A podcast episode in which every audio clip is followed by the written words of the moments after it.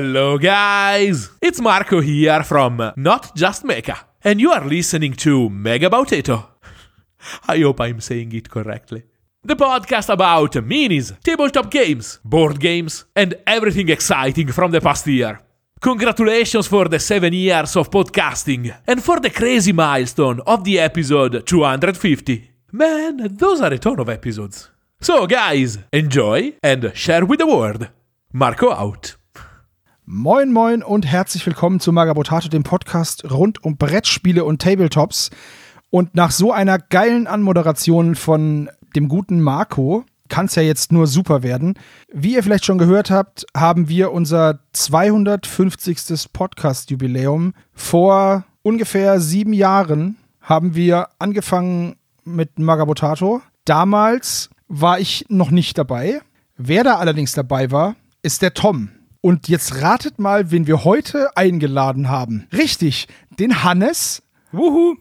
Den Christian. Hallo. Und die altehrwürdige Eminenz himself, Tom. Hi. Das ist aber zu viel der Ehre. Guten Abend. Oh, guten Abend. ich mach mal so. Finde ich immer gut. Ja. Immer wieder toll, wenn man solche Anmoderationen macht, die so eine Spannung aufbauen, aber halt im Thumbnail schon steht, Folge 250 mit Hannes, Sebo, Christian und Tom. Ja, lässt du mich im Thumbnail einfach weg. Genau, ich schreibe einfach Überraschungsgast. Uh. Und dann klappt es auch. Okay, machen wir so. Klingt gut. So, zwei, 250 Folgen, sieben Jahre Podcast. Angefangen hat das Ganze damit, dass Tom uns auf der Taktika angesprochen hat. Na, was sagst du? Hättest du das gedacht? Da ist aber schon, da ist aber schon viel Wasser die Weser runtergeflossen, wie man hier immer sagt. Also. Ja, richtig. Ich weiß gar nicht mehr, oh, das war ja irgendwann September 2014 oder so. Also ich war gerade mit dem Studium durch und im Begriff, meine äh, Studentenbude abzubauen und meinen Umzug nach Bremen zurückzuplanen. Und da bin ich ja mehr oder weniger durch einen Zufall zu Magabotato gestoßen. Und ich glaube, der erste Magabotato Podcast war um Weihnachten 2014 rum. Also ist jetzt wirklich ziemlich genau sieben Jahre ja. her. Ganz genau. Ja, und dann haben wir uns im Februar in Hamburg kennengelernt und im Mai in Köln wieder getroffen. Ja, und das war die Geburtsstunde dieses, dieses Podcasts oder dieser wunderbaren Freundschaft und eines anderen kleinen Nebenprojektes, wo es um die drei Fragezeichen geht. ja. Ja. So ist das alles entstanden damals. Und ja, das stimmt. Also die, die erste Folge von Magabotato war im Dezember 2014 und um genau zu sein, ich glaube, gestern vor sieben Jahren. Ja, ich glaube auch. Ich glaube, wir hatten die Heiligabend rausgebracht. Genau. Da noch mit so einem ganz anderen Ansatz. Da dachte ich noch, Podcast wäre doch total cool, wenn man den wie ein Radioprogramm aufzieht mit Zwischenmoderation und wie naiv ich doch war. Das habt ihr auch nur eine Folge durchgehalten, gell? Es hat auch wirklich nicht gut funktioniert. Also einmal war die Moderation ziemlich schwierig zu schreiben. Zweitens hat sich relativ schnell herausgestellt, dass es jetzt mal abgesehen vom Stammtisch monothematisch deutlich besser funktioniert, weil man sich dann so viel Zeit nehmen kann für ein Thema, wie man möchte, ohne dass der Podcast elendig lang wird. Und irgendwie war mehrmals im Monat auch cooler als einmal am Monatsende immer so ein Brocken. So, ja. Das war uns relativ schnell klar und dann kam die Änderung direkt mit der zweiten Folge. Aber es war auf jeden Fall ein Versuch. Wie gesagt, damals war ich noch nicht dabei ich kam dann mit der Folge, also meinen ersten Auftritt hatte ich in Folge 5 als, da gibt es da gibt's Shownotes, beziehungsweise Kapitelsprungmarken und da steht dabei, bei Minute 49 und 9 Sekunden Interview, Tom trifft, aufs, trifft auf zwei Brüder aus Franken und quatscht in Ruhe über die Taktika. Erstaunlich, oder? Das war der erste Auftritt von Hannes und mir in einem Podcast überhaupt. Ja, da wird man echt sehr, sehr nostalgisch. Das ist irgendwie schön. Ja. Und wenn man bedenkt, was aus dieser Fahrt nach Hamburg alles geworden ist, jetzt nicht nur mit Mario Potato und dem SSP, sondern auch mit privaten Freunden, die man kennengelernt hat, ist einfach wunderschön. Das ist einfach, weil dieses Projekt ist ja auf ganz vielen anderen Ebenen noch, hat es ja noch Früchte getragen. Das ist einfach sehr schön. Wenn ich diese E-Mail damals, ey, Magabotato, wenn Video zu aufwendig ist, mach doch mal einen Podcast. Wenn ich die nicht geschrieben hätte, also die war ein bisschen anders formuliert, glaube ich. Denn wäre ich ja nie dazugekommen, dann wäre ich in Hamburg wahrscheinlich nicht auf der Taktika gewesen. Und was das alles nach sich gezogen hat, mit eben noch dem Podcast über die drei Fragezeichen zusammen mit Olaf. Oder Ja. eben welche Auswüchse Magabotato dann über die Jahre genommen hat und dass wir dann irgendwann mal mit 10, 12 Leuten äh, bei Sebo zu Hause ein Malwochenende hatten und so. Das ist schon, das ist schon ziemlich beeindruckend. Ja, und äh, seit, wie gesagt, seit sieben Jahren haben wir es mehr oder weniger regelmäßig geschafft, uns hier vor dem Mikrofon zu versammeln. Vor kurzem ist mir bei einem Live-Malen gesagt worden, dass die Leute gar nicht wissen, wann unsere Podcasts immer so rauskommen. Ich dachte, das System ist mega ersichtlich, aber anscheinend nicht. Deswegen sage ich jetzt zum allerersten Mal überhaupt in einem Podcast, glaube ich, jeden Monat am 5., am 15. und am 25. kommt ein Podcast. Der fünfte ist dabei immer der Stammtisch, es sei denn, dass das Wochenende mit dem Stammtisch sich so blöd überschneidet, dass der fünfte schon der Montag nach der Aufnahme am Samstag Und dann ist. gibt's ja auch noch Schaltjahre. genau. Die verkomplizieren die Regeln auch grundsätzlich nochmal. Ne? Und wenn Jupiter in einer ganz bestimmten Konstellation zum Uranus steht, Sind mit Menschenopfern beschäftigt und keine Zeit zu podcasten. Oder wenn wir zu sehr mit der Taktika beschäftigt waren, da haben wir ja auch schon mal ausfallen lassen. Aber ich will nur mal sagen, bei sieben Jahren, A, 365 Tagen und 250 Episoden kam alle 10,22 Tage eine Folge raus, was einfach jetzt wirklich dieser 15-25 Schritt ist. ja, Ja gut, wir hatten ganz am Anfang den 10, 20, 30 Schnitt, also wo der äh, Stammtisch immer am 30. kam, sofern der Monat 30 Tage hatte. Da sind wir irgendwann von weg, weil es halt für mich nicht mehr stemmbar war, das, Richtig. das alles zu schneiden. Und jetzt habt ihr es quasi wieder so. Also Ja, wir haben jetzt nur, wir sind halt von dem äh, 10, 20, 30 weg, weil man durch den 30. und das letzte Wochenende im Monat immer der Stammtisch ist, waren die Zeiten zwischen Aufnahme und Release so kurz, dass wir da immer wieder drüber gestolpert sind. Und deswegen haben wir gesagt, pass auf, wir gehen einfach auf die 5, 15, 25. Dann haben wir mindestens, wenn das letzte äh, Wochenende im Monat der 30. ist, tatsächlich, dann haben wir mindestens fünf Tage zum Schneiden. Das hat auch nicht immer geklappt, aber, ist aber auch ganz sinnvoll. Also das macht es ein bisschen angenehmer. ja, ja. So viel zur Hausmeisterei erstmal. Ne? das ist ja jetzt eigentlich gar nicht so spannend für diejenigen, die unseren Podcast jetzt schon so lange hören.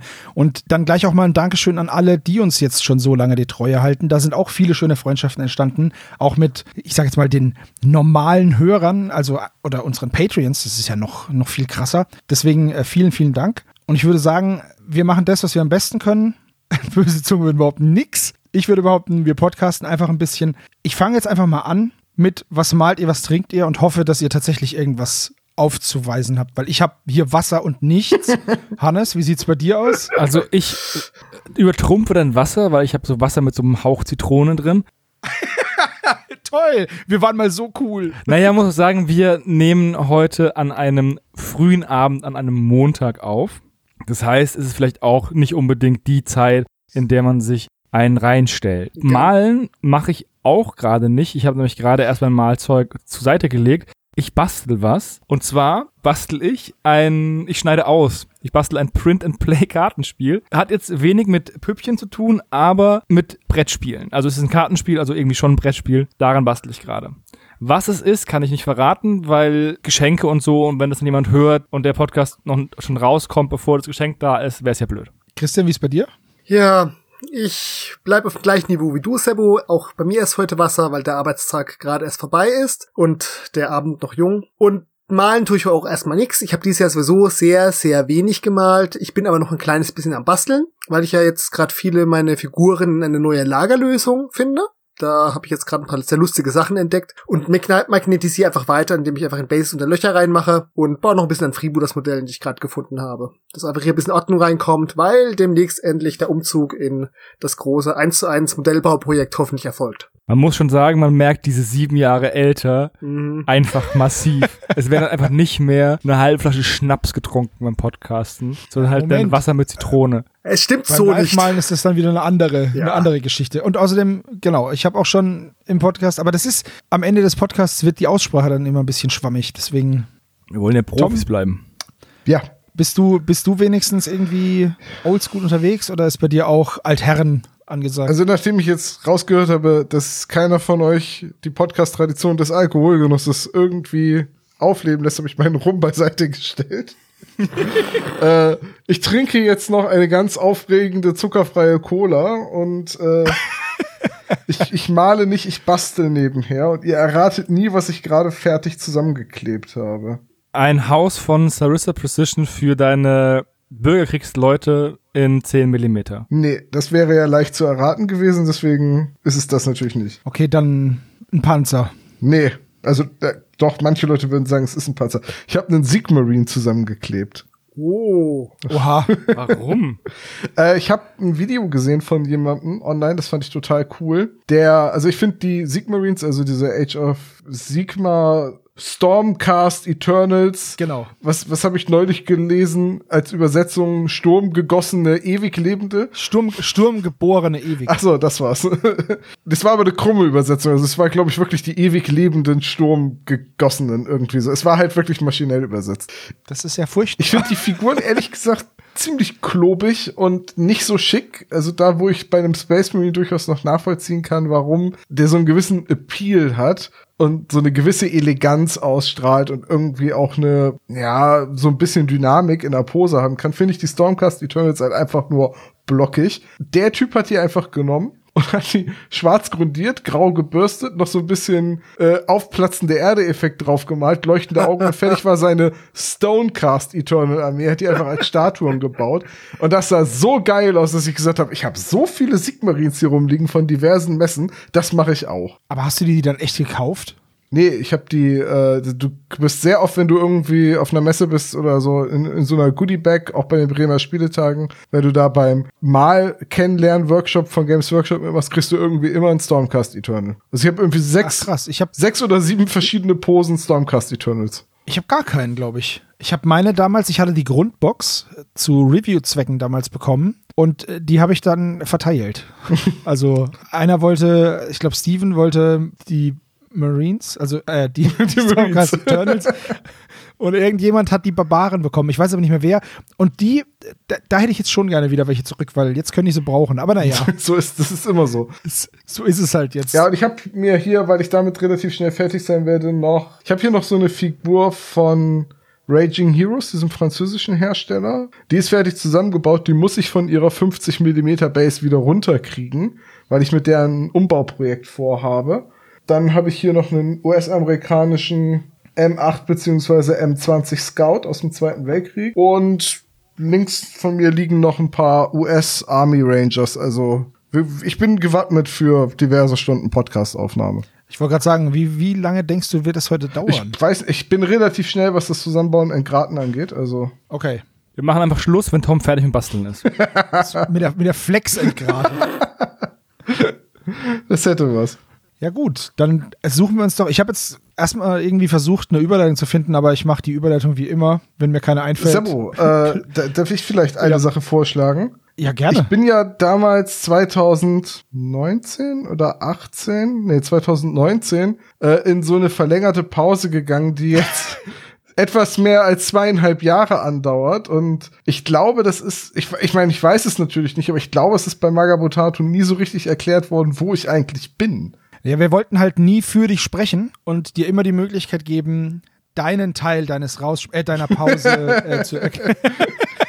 Das weiß man natürlich, bei Magabotato wird man nicht entlassen, man wird freiwillig gegangen. Richtig, genau.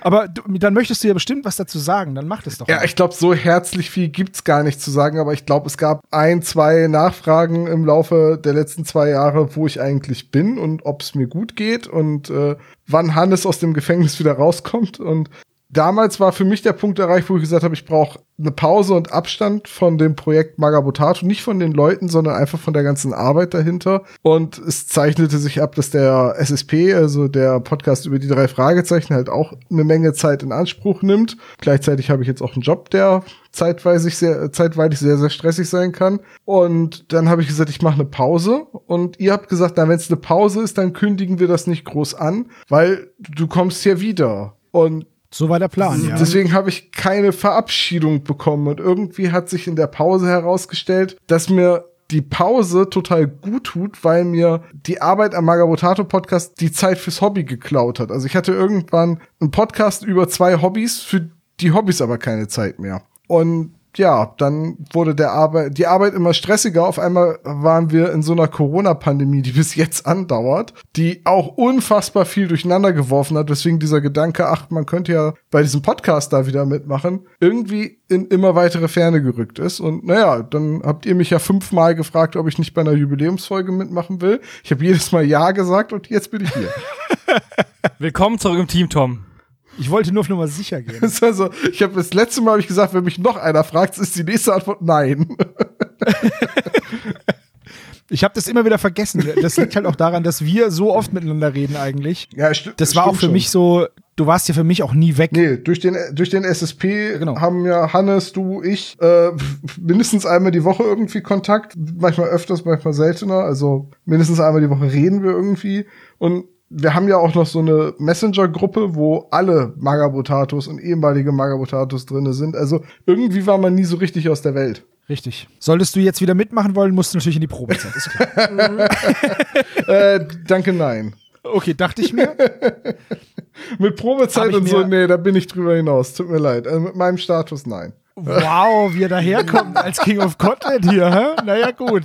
Das war vielleicht doch nicht so schlecht, dass du rausgegangen Es hatte vor allem den Vorteil, dass sehr viele andere Leute gelernt haben, Podcasts zu schneiden. Ja, das stimmt. Podcast-Schnitt ist aber auch echt was, was wenig bis gar keinen Spaß macht. Ach, es kommt immer drauf an. Ich finde halt diese Mammutaufnahmen, die es früher bei Magabotato gab, irgendwie mit vier, fünf Leuten über vier Stunden. Bäh. Aber so einen so einen knackigen Podcast von so einer Stunde Länge mit zwei Teilnehmern. Also ich habe ja noch so einen anderen Podcast mit einem guten Freund von mir, wo wir über nutzloses Wissen reden. Den mal eben so nebenher zu schneiden oder eine Folge Team Sinclair, wo ja auch nur zwei Stimmen sind. Das geht immer total gut. Ich finde immer Podcast Schnitt und Aufwand potenziert sich exponentiell mit jedem Teilnehmer. Das ist absolut richtig. Das stimmt wohl. Da hast du recht. Ja. ja, das stimmt. Mit zwei Leuten ist es das angenehmste. Und halbe Stunde macht natürlich, ist natürlich auch am angenehmsten. Aber es gibt nun mal Themen, über die gibt es mehr zu reden. Fangen wir doch einfach mal mit was an. Und zwar, du hast dir ja ein paar Themen gewünscht, Tom. Ja, ich habe eigentlich so die Dinge aufgeschrieben, die mich momentan, was das Hobby angeht, so ein bisschen umtreiben. Genau. Eins davon ist der Ärger mit dem Brexit. und, und der Ärger mit, wenn mal was durchkommt, was dann da durchkommt. Ah. Dazu möchte ich jetzt, damit möchte ich jetzt aber eine kleine Geschichte erzählen. Nur ganz kurz als Hinführung dazu.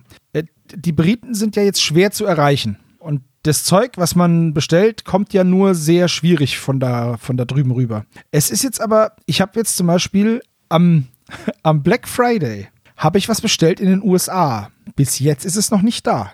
Da liegt aber auch der Atlantische Ozean zwischen. Also Ich weiß, ich weiß. Und die, die letzten, also mal, wenn ich mir meine Tracking-History anschaue, die habe ich ja Gott sei Dank bekommen, es war halt auch sehr lange auf Jamaika gelegen. ich weiß nicht warum, Wieso nicht? aber da war es halt auch. Wär ich, ich wäre auch gerne sehr lange auf Jamaika jetzt. Da, da würde ich auch, auch auf kein, kein Problem, klar.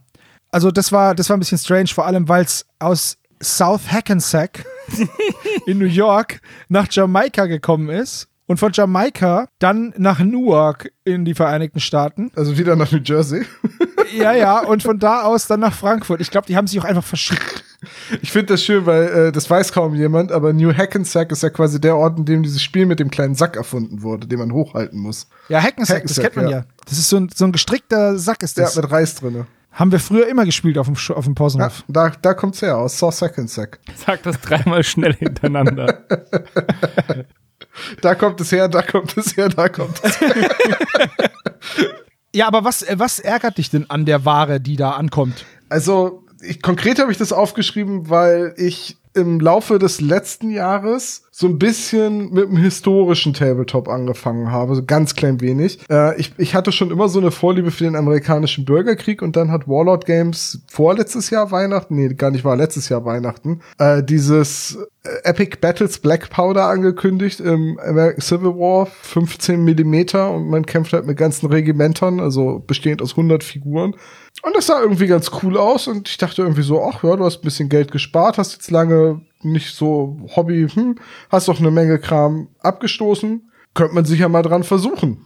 Dann habe ich das bestellt und dann kam das halt ewig nicht. War ja klar, weil genau dann kam der Brexit, so um, um die Jahreswende und dann kam das Paket nicht und kam das Paket nicht und irgendwann kriegte ich eine E-Mail, ja, das Paket sei jetzt bei UPS und könnte abgeholt werden. Stand aber nicht drin, bei welchem UPS und wo in Deutschland. Also habe ich bei dem UPS damals in Bremen angerufen und hab da erst niemanden ans Telefon bekommen und dann hieß, ja, ja, das ist, die könnten mir nicht sagen, ob das Paket bei ihnen ist. Es wäre aber bei, in einem UPS-Standort. habe ich gesagt, gut, dann fahre ich jetzt einfach hin und bin einfach hin und habe gesagt, ich würde gerne mein Paket abholen. Hab mich einfach doof gestellt. Hab nicht gesagt, dass mir am Telefon niemand sagen konnte, ob es wirklich da ist. Und dann ist so eine Frau im Lager verschwunden und kam irgendwie nach 20 Minuten total abgekämpft wieder und sagte, ich habe ihr Paket. Es war auf einem Zustellfahrzeug und es sollte nächste Woche rausgebracht werden. Warum ist denn das jetzt schon auf dem Zustellfahrzeug? Oh ja, wir packen die mittlerweile für eine ganze Woche, weil wir so viel zu tun haben. Also irgendwann im Laufe der Woche wäre der Fahrer in den Schichten an Kartons so weit runtergekommen, dass es dann eventuell bei mir angekommen wäre.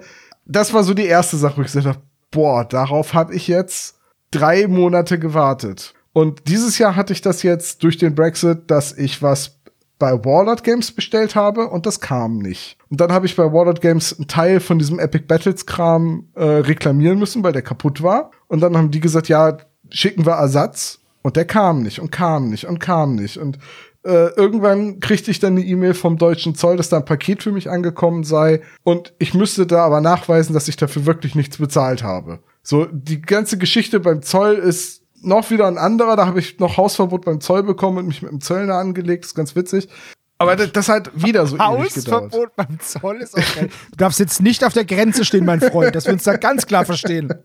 So, und jetzt zuletzt hatte ich das wieder. Ich habe ich hab was von Warlord Games gekauft, so äh, eine Packung deutsche Pioniere für Bolt Action und habe die ausgepackt und äh, sagen wir mal so, ich habe schon schlechte Gussqualität in meinem Leben gesehen, aber das war wirklich unterirdisch. So mit nicht zu Ende ausgegossenen Teilen und äh, verformt und, und ewig viel Gussfleisch drumrum. Also schon kein Grad mehr. Also weißt, weißt du, wenn du um jeden Finger der Hand so einzeln rumschneiden musst, weil der wie so, eine, wie so ein Entenfuß hat, so, viel, so, so richtige Schwimmhäute. Ja, hast du dir, hast du dir irgendwelche Kampftaucher bestellt? das ist also meine Tiefseepioniere. so, und dann habe ich das bei Ball of Games. Man muss der Firma ja zugute halten, dass die einen echt guten Kundenservice haben. Wenn du denen eine E-Mail schreibst mit Bildern und sagst, hier, ich habe das gekauft, das ist kaputt, relativ schnell, relativ großzügig in der Regel. Wir ersetzen dir das für jedes Teil, das in einem Gussrahmen kaputt ist, kriegst du den Gussrahmen nochmal. So, jetzt war in jedem Gussrahmen was kaputt, also kriege ich quasi nochmal die ganze Box. Sind ja nicht alle Teile kaputt, also ich kann ja einen Teil davon durchaus noch verwenden. Das finde ich eigentlich schon sehr kulant und nett. Das Problem ist nur, dass die es nicht schaffen, die Rechnung außen, also diese Proforma-Rechnung über 0 Pfund, außen auf den Karton zu kleben. So dass du immer zum Zoll musst mit dem Rotz. Und ich hatte jetzt das gleiche mit Sarissa Precision. Da habe ich Gelände gekauft, MDF-Bausätze. Und die haben durch den Brexit jetzt so eine ganz komische Regelung, dass alles bis 150 Euro Warenwert, also nicht Zoll, nicht Versand, können sie in die EU importieren und hier durch einen ihrer Partner abwickeln lassen, sodass der Einfuhrzoll gezahlt ist, die Mehrwertsteuer und der Kram dann bei dir ankommt. Wenn du was bestellst, was da drüber geht, dann können sie das nicht. Diesen Hinweis haben sie so klein auf ihrer Seite, dass ich den übersehen habe. Und irgendwann kriegt, habe ich, so nach zwei Monaten habe ich so irgendwie so, also irgendwie muss doch jetzt langsam mal das Paket und ich dir eine E-Mail geschrieben, weil du ja auch keinen Tracking-Code kriegst. Ja, ja, hier ist der Tracking-Code. Ich klicke den Code an, Paket ist auf dem Weg zum Absender zurück. ist dann sogar noch am selben Tag, an dem ich diesen Tracking-Code bekommen habe, wieder bei denen angeliefert worden. Hab ich gesagt, was soll denn der Scheiß? Kriegte ich von denen eine E-Mail zurück? Ja, DPD wird dich informiert haben, aber du hast nicht reagiert und dann lag das Paket eine Woche irgendwo rum, du hast es nicht abgeholt, jetzt ist es wieder hier. Ich habe keine E-Mail bekommen von DPD. Ich, ne, so, nirgends, auf keiner meiner E-Mail-Adressen ist irgendwas angekommen. Also habe ich den ganzen Kram nochmal bestellt, habe das auf mehrere Bestellungen aufgesplittet. Dann ging's. Aber es hat halt wieder ewig gedauert. Und mit Kickstarter und was nicht allem, ich habe auch bei, bei Steamforged irgendwann mal bei einem Kickstarter mitgemacht, lange vor dem Brexit. Der wurde jetzt nach dem Brexit erst ausgeliefert, weil der sich verzögert hat. Konnte ja kein Mensch mit rechnen bei einem Kickstarter, ich Idiot. Da wusste niemand, wo das Paket ist. Da kriegte ich irgendwann eine E-Mail vom Zoll in Leipzig, dass ich bitte mein Paket abholen soll. Da habe ich gesagt, ich fahre doch jetzt nicht wegen zehn Brettspielfiguren nach Leipzig und hol da mein Paket ab, habe ich diesen Post, das kannst ja bei DHL dann so ein Formular ausfüllen, dass du, dass die das für dich abwickeln sollen, dass du denen dann quasi, du musst irgendwie eine Gebühr bezahlen, aber die machen die Zollabwicklung für dich und legen das erst aus und so. Habe ich das gemacht, habe denen die einzige Quittung, die ich von diesem Kickstarter habe, geschickt. Ja, jetzt passte der Betrag auf meiner Kickstarter-Quittung, aber nicht mit dem Betrag äh, an auf der Proforma-Rechnung oder auf der Rechnung, die in diesem Karton drinne war, weil ich hatte ja auch noch Stretch Goals, die einen gewissen Wert haben, die ich aber als Early Bird nicht bezahlen musste.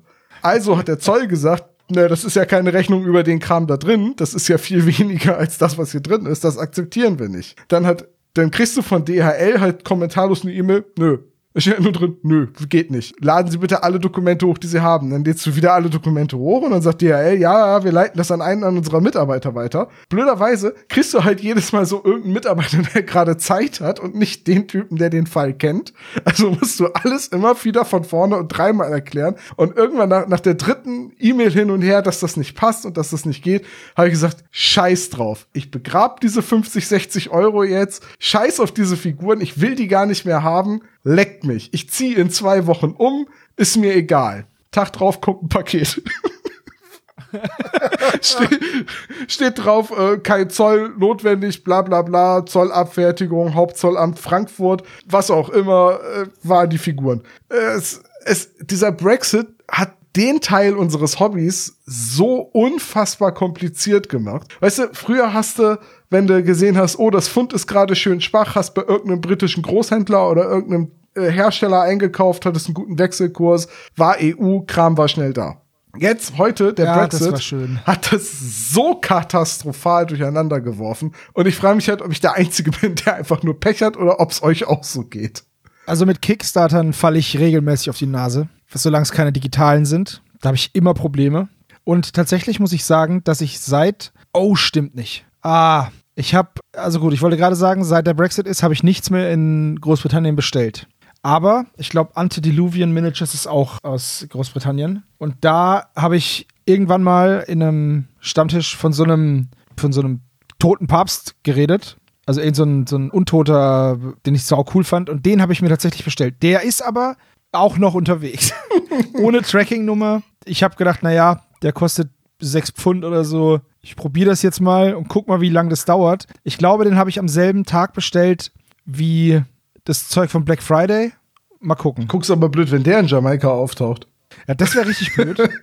Aber die haben gesagt, äh, hier 28 Tage. Ah, nee, guck hier, das war am 6. Dezember. Da habe ich denen geschrieben, äh, da haben die mir geschrieben, ja, vielen Dank für die, für die Bestellung und so. Und wir hoffen, dass es, dass es dir gefällt, wenn es ankommt.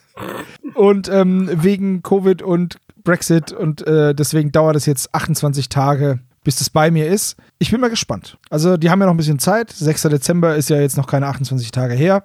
Ich warte einfach ganz geduldig. Ich bin da ja eh geduldig. Wenn es weg ist, dann habe ich die 6 Euro eh schon ausgegeben. Und wenn es dann doch noch kommt, freue ich mich. Es ist wie geschenkt dann. Welche Präposition haben Sie denn in der E-Mail benutzt? When oder if? Eine when. Na, immerhin when. Sie haben nicht, richtig, sie haben nicht if gesagt, sondern when, aber ja. Es ist, momentan ist es halt einfach schwierig und ich sehe halt aber auch keine Besserung. Nee, Man hat ja gedacht, naja, so nach einem Jahr und so, dann wird es ja schon funktionieren. Aber jetzt haben wir auch noch eine kleine Geschichte. Die habe ich auch schon mal beim Live-Malen erzählt, aber da war ja nicht jeder dabei. Wir haben was bestellt als Weihnachtsgeschenke für unsere langjährigen Patreons. Das haben wir bestellt im September. Über einen deutschen Händler, der das aber nicht kriegt. Also, der hat gesagt, ja, er kann uns das besorgen. Aber ihr wisst ja, das dauert. Haben wir gesagt, ja, klar, komm, probier's. Wir kommen ja noch schlechter dran. Ähm, das ist da, das Zeug. Seit einem Monat in einem UPS-Container ohne Papiere. Und deswegen kommt unsere, unser Händler nicht an unsere Ware. Also, da ist jetzt von uns zwar Ware drin auch, aber da ist ja auch noch sehr viel von ihm drin. Der kommt an sein Zeug nicht dran, obwohl der Container in Deutschland auf einem Hof steht. So. Das End vom Lied ist jetzt, dass wir jetzt nur ein halbes Geschenk für unsere Patreons haben und es so nicht rausgeben können. Und deswegen an alle Patreons, die jetzt uns zuhören, die ähm, auf diesem äh, Mäzen-Level sind, ihr bekommt noch ein Weihnachtsgeschenk, vielleicht aber erst zu Ostern. wir wissen es nicht. Wir versuchen es. Wir wollten es euch schon längst geschickt haben. Die Hälfte ist fertig, die andere Hälfte ist, liegt rum. Das Gute ist bei unserem Hobby, es kann ja nicht schlecht werden. das ist gut. Stell dir mal vor, ihr Podcast über Südfrüchte. Das wäre richtig blöd.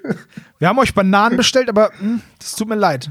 Bis die, bis die angekommen sind, ist ein Baum draus geworden und es hängen Affen drauf. Ich glaube, euch habe ich die Geschichte mit dem Zoll mal erzählt, aber ich glaube, Christian kennt die noch nicht, ne? Na, hau mal raus. also als ich diesen Kram von Warlord Games abholen wollte beim Zoll, ne, habe ich, hab ich da angerufen. Ich habe ehrlicherweise, tut mir leid jetzt an alle Leute, die beim Zoll arbeiten und das wären, ich habe noch nie gute Erfahrungen mit dem Zoll gemacht. Noch nie. Mit euch gemacht, mit euch persönlich. Ich, ich, habe, ich habe wirklich noch nie beim Zoll erlebt, dass man höflich oder auch nur ansatzweise nicht von oben herab behandelt wird. Ich habe immer vergessen, also offenbar muss ich immer das Schild übersehen haben, Achtung, hier arbeiten nur Götter in Uniform. Wobei die Zollbeamten, die da dann sind, die haben nicht mal Uniformen an. Und dieses Mal war so, ich rief beim Zoll an, es ist ja durch Corona alles ein bisschen schwierig, dann brauchst du ja einen Termin, um deinen Kram abzuholen. Dann habe ich da angerufen und am Telefon war der netteste Mensch der Welt. Ach, das ist überhaupt gar kein Problem. Ja, ach, das freut mich sehr. Darf ich denn mal fragen, was da drin ist in dem Karton? Ach so, so, Modellbau ist ja spannend. Haben Sie da eine Rechnung? Nein, aber ich habe E-Mail-Verkehr, in dem drin steht, dass das Ersatzteile sind für defekte Ware, die mir schon zugestellt wurde, die auch äh, richtig verzollt war. Ah ja, mhm. ja, dann bringen Sie den E-Mail-Verkehr mit. Wenn das das Einzige ist, was Sie haben, dann reicht das schon. Wir müssen ja nur sicher gehen, dass da nicht irgendwie Schindluder getrieben wird. Ich so, ja, dann sagt er, dann freue ich mich drauf, Sie morgen kennenzulernen. Ich war halt wirklich irritiert, ob ich mein, ultra, ultra nett. Ich war, ich freue mich drauf, sie ich war kennenzulernen. wirklich irritiert, ob ich beim Zoll angerufen habe oder außersehen bei irgendeinem Un Unternehmen der Privatwirtschaft. Ich weiß es nicht. Ähm, da bin ich halt am nächsten Tag zum Zoll hin. Ich hatte einen Termin um 8.10 Uhr. Ich stand tierisch im Stau, deswegen war ich um 8.13 Uhr oder 14 erst da hab dann geklingelt, dann kam so ein Typ raus mit einer schlecht sitzenden Jacke, auf der Zoll steht, so äh, gerade noch so seine Stulle count, schief sitzende Hose, musste sich die alle zwei Schritte immer hochziehen. Ich dachte, den habe ich irgendwie geweckt oder so. Und der guckt mich an sagt, ja, Sie wollen? Und ich so, ja, ich habe einen Termin um 8.10 Uhr, guckt auf Uhr. Dann sind Sie aber zu spät. Haben Sie dafür eine Erklärung? ich so, ja, ich stand im Stau und habe den Parkplatz nicht sofort gefunden. Hm, ja, müssen wir mal gucken, ob wir sie noch reinlassen. Und macht die Tür erstmal wieder zu. Und so sagt, dann hatte der das Paket geholt. Und dann hat er mich in, in, in diesen Amtsraum reingelassen, wo das Paket auf mich wartete. Und dann sagt er, so, dann brauche ich jetzt von Ihnen die Rechnung. Ich so, ja, ich habe keine Rechnung, weil ich dafür nichts bezahlt habe. Ich habe aber hier den E-Mail-Verkehr einmal ausgedruckt. Ja, der E-Mail-Verkehr belegt ja aber gar nichts. Ich so, ja, aber Ihr Kollege am Telefon gestern hat mir gesagt, dass der E-Mail-Verkehr ausreichend ist, wenn ich nichts anderes habe. Das kann ich mir aber nicht vorstellen. Das ist ja Quatsch. Das ist ja gut, dann kommen wir hier an der Stelle nicht weiter. Ich hätte ganz gerne das, was in dem Paket drinne ist. Und Sie wollen gerne eine Rechnung haben. Ich habe aber keine Rechnung. Dann müssen wir das Paket aufmachen. Ich so, ja, bitte, nur zu. Ich weiß ja, was drin ist. Machen Sie es auf. Was erwarten Sie denn, was drin ist? Drogen. ey, wa- ey, was sagen soll, so zwei Kilogramm Kokain und eine illegale Schusswaffe, du Affe. Nee, ich habe hab gesagt, ja, ja, Modellbauteile halt. Hm, Modellbauteile. Wofür braucht man das? Zum Modellbauen. Hm, so, also die, die Ironie meiner Antwort ist ihm auch vollkommen entgangen. Dann, dann sagte er, ja gut, ne, dann machen Sie den Karton mal auf und legt mir da so ein Messer hin. Und das war eins von diesen Teppich, äh, Messern, wo du mit dem Daumen die ganze Zeit die Klinge rausschieben musst. ja, ja, so ein Sicherheitsmesser ist das. Ja, ne, so, ja, gut. Ich bin damit am rumbröckeln. Ich habe in meiner rechten Hand, ich bin Linkshänder, hatte ich nicht genug Kraft, um diese Klinge wirklich festzustellen, ohne mich zu verletzen. Also ich habe da wirklich rumhantiert und habe dann irgendwann gesagt, tut mir leid, haben Sie ein anderes Messer? Nee, Sie kriegen garantiert kein anderes Messer von mir. Ich so, wären Sie dann wenigstens so freundlich, den Karton selber aufzumachen, weil ich habe Angst, dass ich mich schneide mit dem Ding, weil ich Linkshänder bin. Das ist Ihr Problem, Sie müssen den Karton aufmachen. So, habe ich da diesen Karton so aufgebrökelt, so nach und nach, hab das aufgemacht, hab den Karton, hm, dann musste ich einen Schritt zurück machen, dann hat er Handschuhe angezogen und in den Karton geguckt und was war drin? Blaue und graue Gussrahmen war ja der Epic Battles Kram vom amerikanischen Bürgerkrieg, dann hat er das rausgenommen und noch einen Zettel gefunden und der Zettel war eine Rechnung von Warlord Games über 0 Pfund. Und wo wirklich so in so Schriftgröße 80 draufsteht, 0 Pfund. Und ich sag, ach, gucken Sie mal, eine Rechnung über 0 Pfund. Und er nimmt die und guckt die an und starrt da drauf, so 10 Sekunden, 15 Sekunden, liest richtig aufmerksam diese, diese Rechnung über 0 Pfund. Und ich sag zu ihm, rechnen Sie es gerade in Euro um? Und das war der falsche Satz, weil er ist ja richtig stinkig geworden und sagte nur, nehmen Sie einen Karton und sehen Sie zu, dass Sie rauskommen. Das, Ja, aber das war ja dann eigentlich der Türöffner. ja, also ich habe wirklich so ein unangenehmer Mensch. Es war so unangenehm und deswegen graut mir davor, ich, diese kaputten Pioniere. Ich meine, es ist wahrscheinlich ein anderes Zollamt, aber mir graut trotzdem davor, zum Zoll zu müssen. Das ist wie Dr. Jekyll und Mr. Hyde irgendwie. Am Telefon voll nett und dann im echten Leben voll der Arsch. Ja, wie der Empfangschef hier bei Hotfuss in der Polizeiwache. Wir erzählen auch kein Arsch was in dem Scheißladen.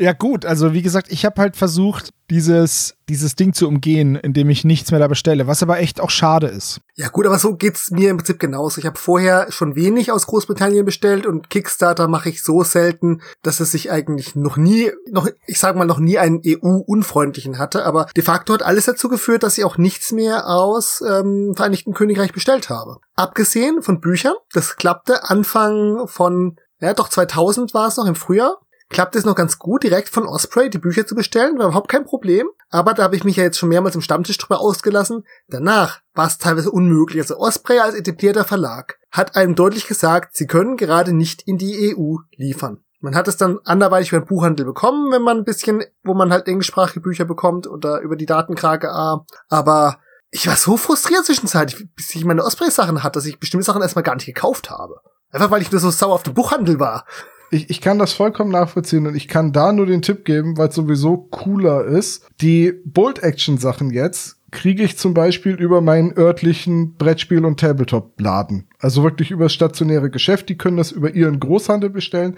oder über Warlord Games, wobei Warlord Games wohl die Konditionen für Händler auch ziemlich beschnitten hat und so ein bisschen diese GW-Schiene fährt, dass man immer mehr Artikel nur noch direkt bei ihnen kriegt und die gar nicht mehr für Händler zur Verfügung stehen. Ah, aber trotzdem, die Nachfrage im lokalen Hobbyladen könnt ihr das für mich bestellen.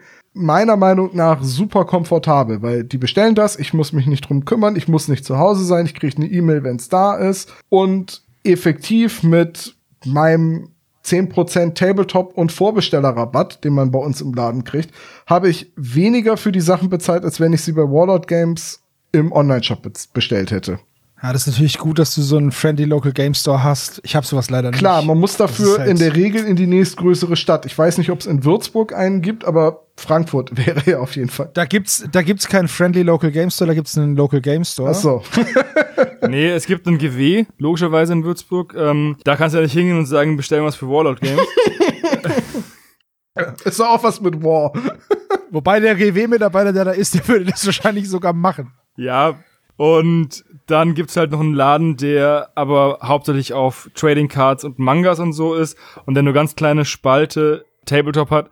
Der hatte hauptsächlich GW und das hat er abgestoßen, als er GW aufgemacht hat. Also so einen richtigen klassischen Tabletop-Laden gibt es in, in Würzburg nicht. Ja gut, vielleicht bin ich da in einer privilegierten Situation, ich sehe das ein. Auf jeden Fall, ja. Also zum Beispiel in der nächste, zu dem ich immer fahre, mein Go-To-Laden ist halt in Frankfurt, das Terminal Entertainment. Liebe Grüße an den Diego an der Stelle. Da gehe ich halt hin und kaufe meinen Tabletop-Kram. aber da muss ich halt hinfahren. Eineinhalb Stunden, eine Stunde, eineinhalb. So. Das ist halt ein bisschen doof. Also, aber aber ansonsten, noch besser als seinen Kickstarter ja. in Leipzig abholen müssen. Absolut richtig. Also das ist. Äh aber immer noch weniger schlecht, als den Kickstarter gar nicht zu bekommen. ja, gut, okay. Ja, aber würdest du dafür nach Leipzig fahren, jetzt ernsthaft? Naja, ich würde halt einen Ausflug machen zur Leipziger Buchmesse oder halt zum Vier-Völkerschlacht-Denkmal oder wie es hieß. Ja, du kannst es aber nicht, du kannst es ja nicht ewig da rumliegen lassen. Du musst ja da sofort hin. Ja, weil ich es nicht kann, weil ich zum Beispiel gerade dummerweise beide Beine gebrochen habe und im Krankenhaus liege.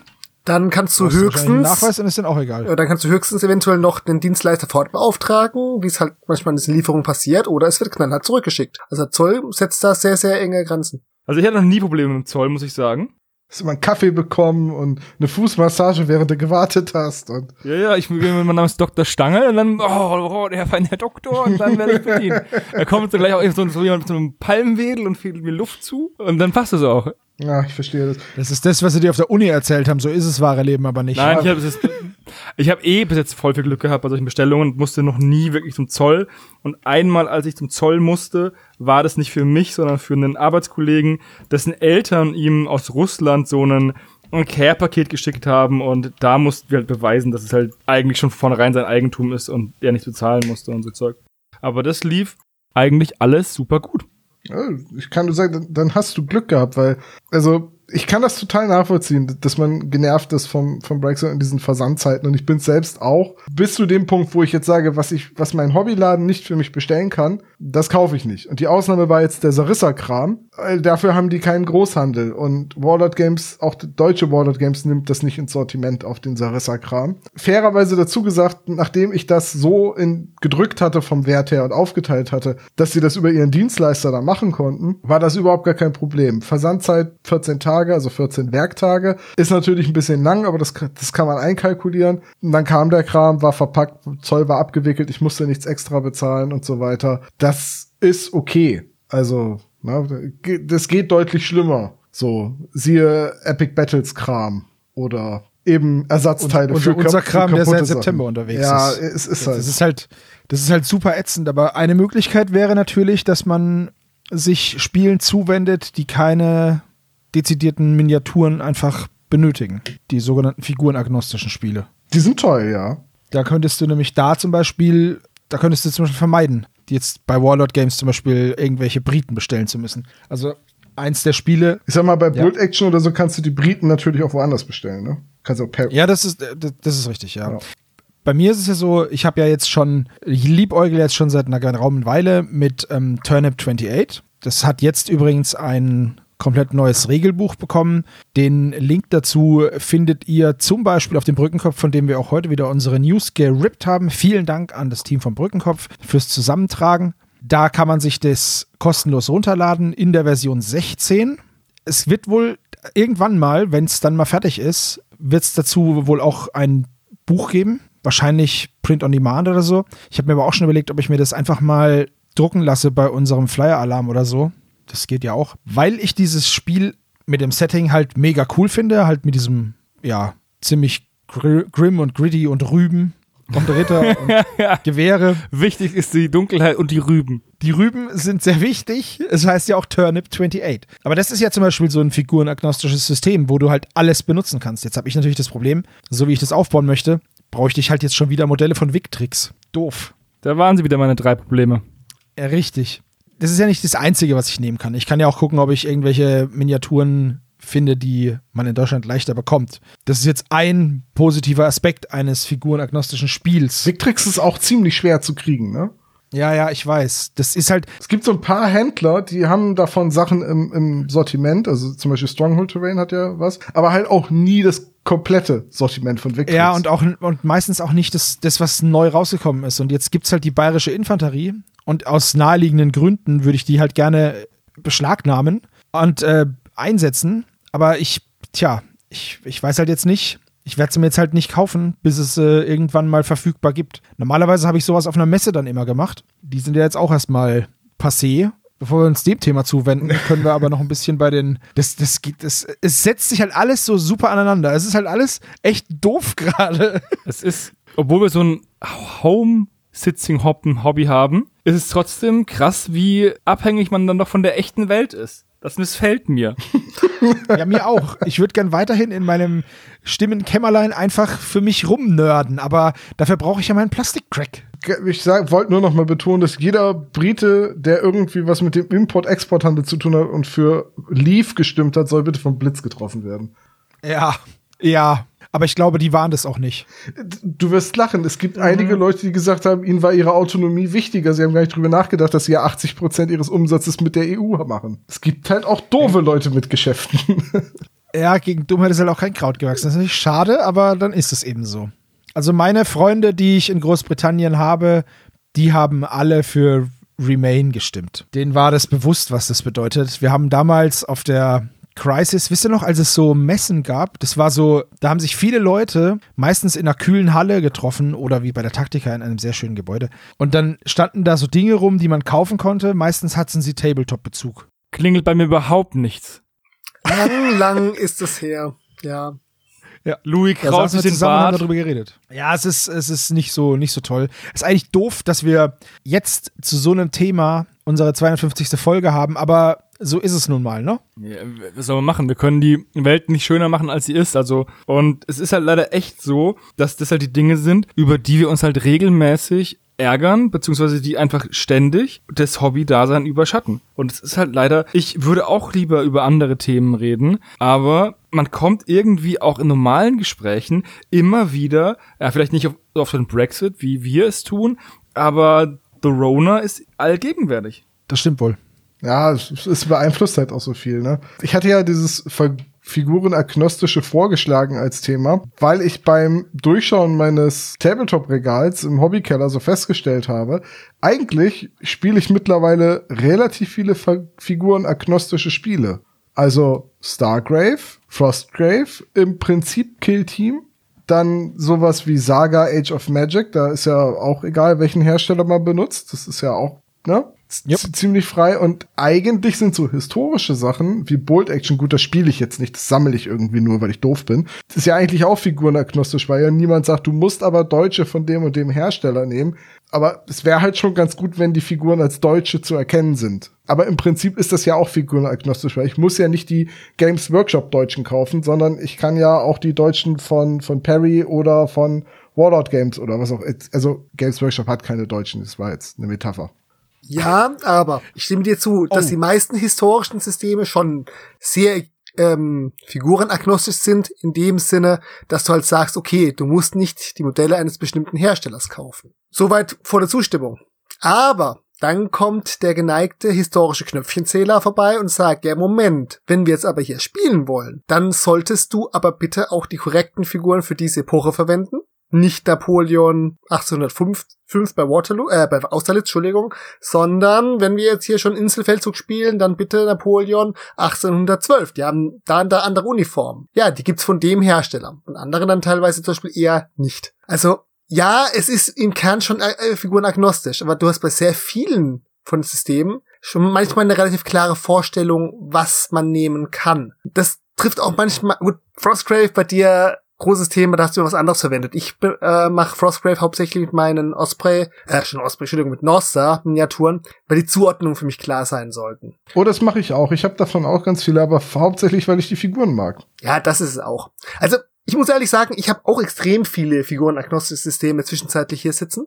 Man landet trotzdem wieder bei vielen Sachen, die der Hersteller vorschlägt. Das heißt nur aus Bequemlichkeit. Die meisten meiner Saga-Modelle für die Epochen, die ich spiele, sind auch viel, also gerade Dark Age sind viel Gripping Beast. Auch weil sie damals günstig waren. Weil halt mit Saga rausgekommen haben sich viele Leute, Hersteller Gripping Beast auf Halde gelegt und dann, als es nicht mehr so gut lief, später mal günstig verkauft. Ich fülle da zwischenzeitlich auch mit anderen Herstellern auf. Aber ich verstehe absolut den Reiz. Ich finde es halt eine mega, es ist halt so ein Budget-Hammer eigentlich, weil wenn du, wenn du jetzt sagst, okay, zum Beispiel hier, ich möchte jetzt Turnip spielen, dann spiele ich, baue ich mir eine Armee auf, die sieht dann, die ist dann aus irgendwas, weil du kannst ja irgendwas nehmen und spielst es dann. Dann kann ich aber auch dieses zweite System, was ich mir, was, was mich so anlacht, Sludge, das sind natürlich jetzt echte Nischensysteme, klar, kann ich das auch spielen damit. Dann kann ich aber auch äh, dieses, das Silver Bayonet damit spielen, und ich brauche dann im Endeffekt halt nur eine Miniaturen-Range, die ich jetzt halt nicht ausgemaxt auf ein System spezialisiere,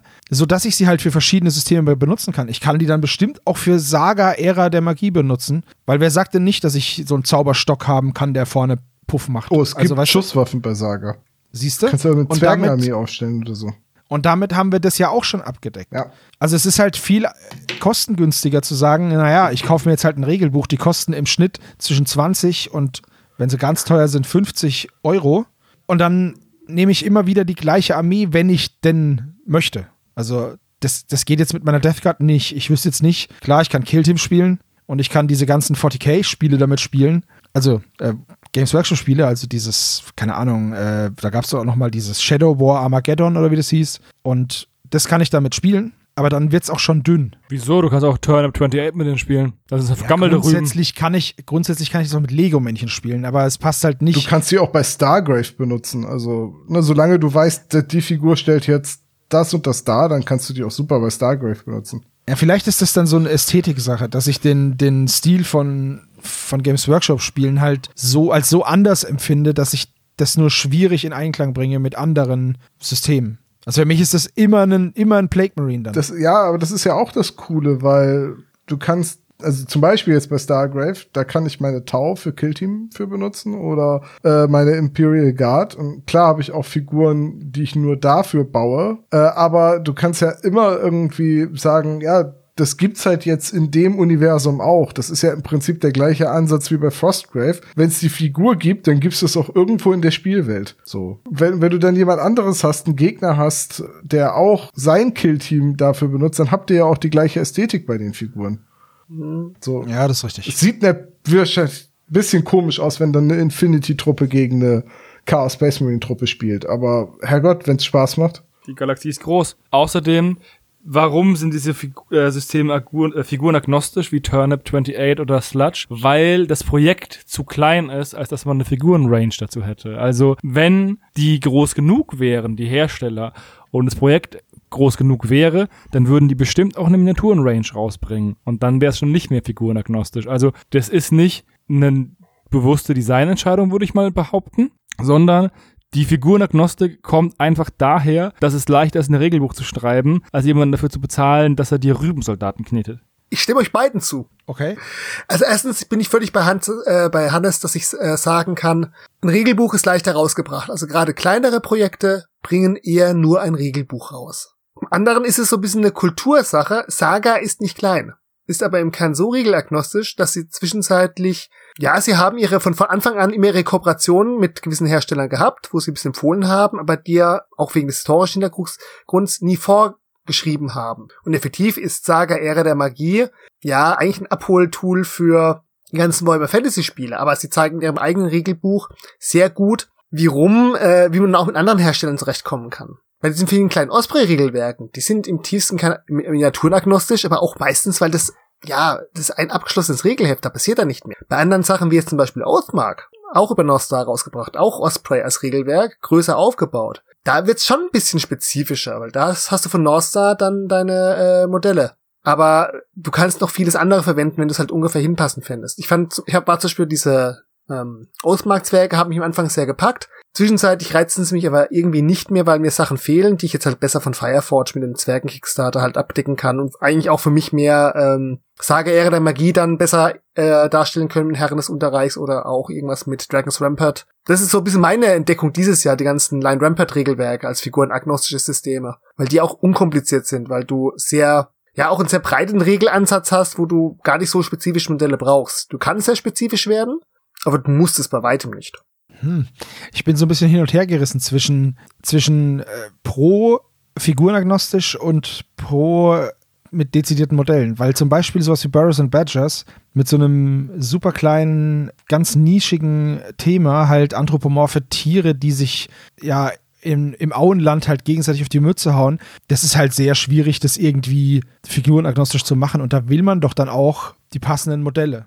Ja, die Sache ist auch die, dass du ja meistens eh die solche Spiele wegen der Modelle spielst. Also ich habe jetzt Boris and Badgers noch nicht gespielt, aber die Regeln sind bei dem Spiel meiner Meinung nach zweitrangig, weil die Modelle das Schöne sind. Und wenn du jetzt nicht ein supergeiles Regelsystem hast, dann brauchst du ja eh schöne Miniaturen. Also, wa- was was ich meine? Also mit dem Regelsystem Ja, ja. fängt man ja keinen Tabletopper. Oder zumindest nicht in der ersten Instanz.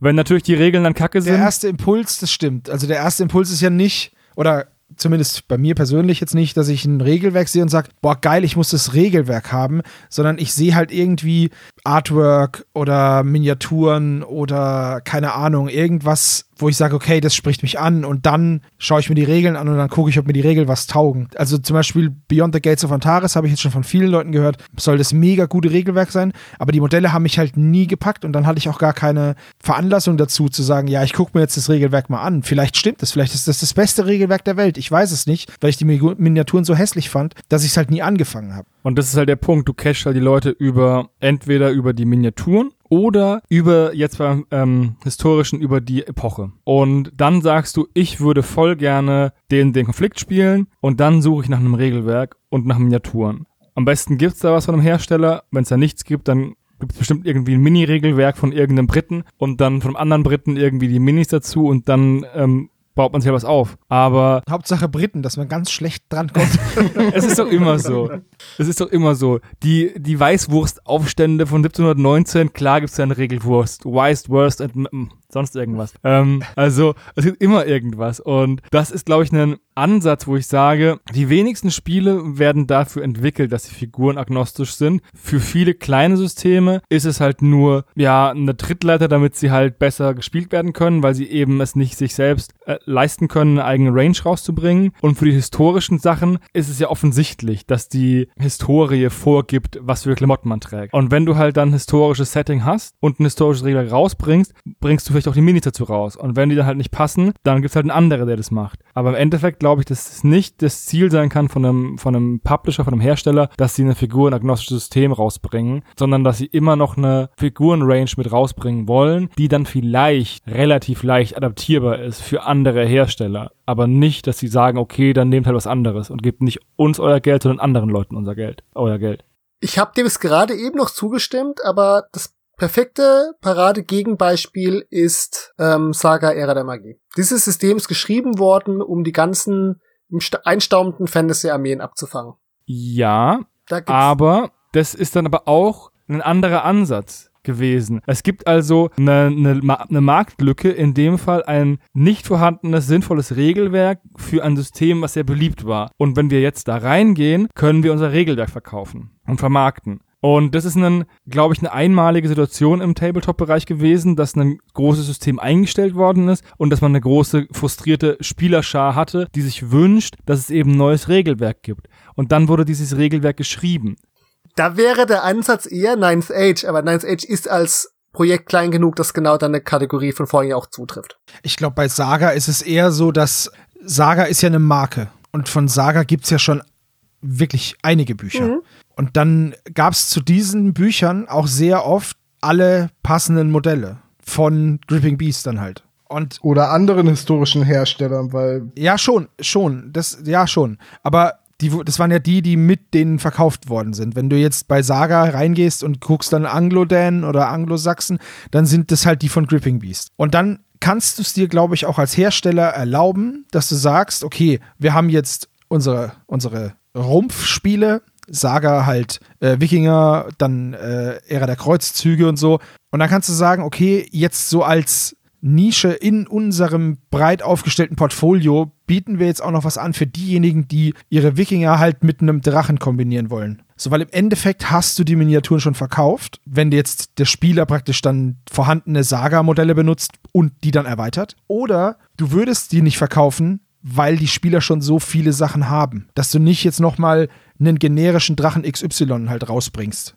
Ist das, was ich meine? Ja, ich überlege halt die ganze Zeit, ob nicht Frostgrave das perfekte Gegenbeispiel ist, weil zu Frostgrave gibt es Plastikboxen und es gibt Metallblister und, und, und. Aber selbst im Regelwerk zeigen die eine Menge Figuren, die nicht aus ihrem eigenen Sortiment sind. Wobei ich mich da auch frage, ob das vielleicht noch dem Fakt geschuldet ist, dass zur Zeitnahme, äh, zur, zum mhm. Zeitpunkt der Aufnahme der Bilder noch die Figuren noch nicht da waren mittlerweile kannst du ja alles von Frostgrave einfach wirklich mit Frostgrave-Miniaturen spielen, wenn du willst. Musst du ja aber letztendlich nicht. Also für mich sind so die Klassiker, wo es nicht figurenagnostisch ist, zu keinem Grad, ist halt sowas wie War Machine Hordes.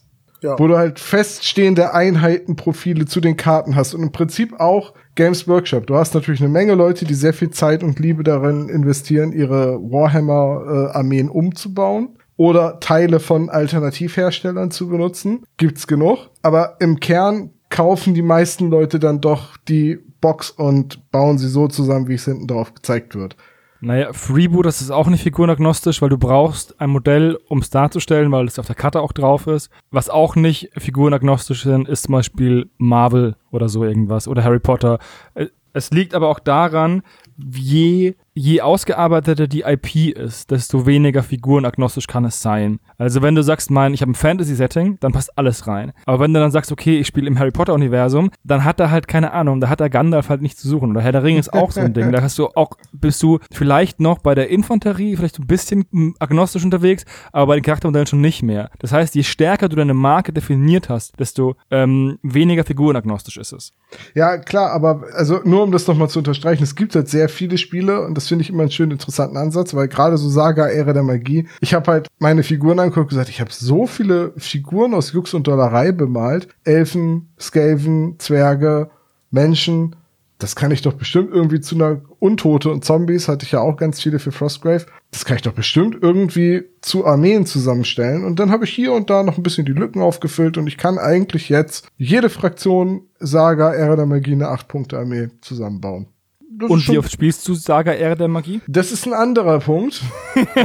weil, Das ist ja, weil das ist je ja, spezieller du in den, in den Regelwerken wirst, so 28 mm Turnip Wars oder so, ist es natürlich auch schwierig, Mitspieler zu finden. Und ich sag jetzt mal, um nochmal in Christians Richtung zu schießen, wenn ich jemanden kenne, der zufälligerweise ungefähr die gleiche historische Epoche spielt wie ich, der dann aber zu mir sagt, ich darf nicht mitspielen, weil die Uniformen acht Jahre älter sind als das, was er darstellen will, dann würde ich demjenigen sagen, ja, dann spiel mit dir selbst, ich gehe nach Hause. So wird's mir ja auch gehen, aber ich bin ja auch kein historischer Spieler. Und wenn er, wenn er dann doch spielt und du gewinnst, kann er sagen, das lag an den Knöpfen.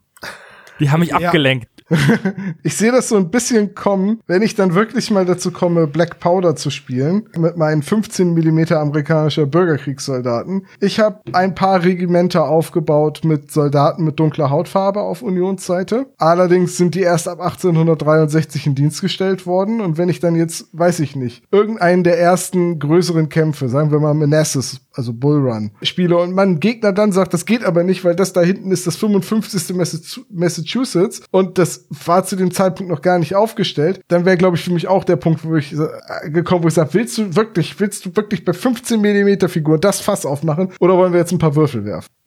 ja, das stimmt. Sehe ich auch so. Bin ich auch ganz bei dir. Grundsätzlich, grundsätzlich, ich, wie gesagt, auch hier, das, vielleicht tun wir da, tun wir da auch den historischen Spielern ein bisschen Unrecht. Wir sagen immer so, ich bin kein historischer Spieler und deswegen. Ich bin mir aber gar nicht so sicher. Ich habe jetzt mit ein paar historischen Spielern schon am Tisch gestanden und die waren alles aber nicht unentspannt. Also diese, die- diese Regeln, Impetus oder so, das sind so krasse Regeln. Und dann sind die da halt so brezelig unterwegs. Deswegen bin ich mir gar nicht so sicher, ob die da überhaupt auch ein Fass aufmachen würden oder ob das Ganze einfach nur eine urbane Legende ist von diesem Super-Nerd. Das ist so üble Nachrede. Ich weiß noch, ich habe auf der Red Lion Con mit äh, Berlinern zusammengesessen. Die hatten auch irgendein historisches Spiel, amerikanischer Bürgerkrieg, allerdings noch kleiner, 6 Millimeter Maßstab. Ah ja, das ist natürlich ganz krass, der Maßstab. Da habe ich halt auch gesagt, so, wie seht ihr das denn so? Ne? Es gibt ja diese berühmt-berüchtigte Frankfurter Schule, von wegen, der Tisch muss zu jedem Zeitpunkt aussehen wie ein Diorama und es dürfen keine Würfel oder Marker darauf liegen und so. Dann haben die beiden gegrinst und haben gesagt, sollen wir dir mal die Berliner Schule zeigen? Und haben beide ihr Bier mitten auf den Tisch gestellt. So, das ist die Berliner Schule. Gut, Bierflasche auf dem Tisch ist bei uns auch nicht erlaubt, aber nur wegen. Nein, nein, nein, Moment, Moment. Aber nicht wegen ästhetischer Gründe, sondern einfach, weil wenn man mal hängen bleibt am Tisch und die Bierflasche fällt um, dann halt das kriegst du ja nicht mehr Also in raus. Zeiten von Proxyhammer war das immer meine Geißel. Ich habe in Zeiten von Proxyhammer mit einer alten Kaffeedose meinen Land Raider äh, dargestellt. Das Coole war, der hat ja so eine Sturmrampe und immer wenn meine, meine Terminatoren ausgestiegen sind, habe ich vorne den Deckel von der Dose aufgemacht. Das war so ein Klappdeckel und habe den dann schön aufgemacht, habe die, Term die Templer davor gestellt. Es hat immer gut nach Kaffee gerochen. Herrlich. Das war immer super.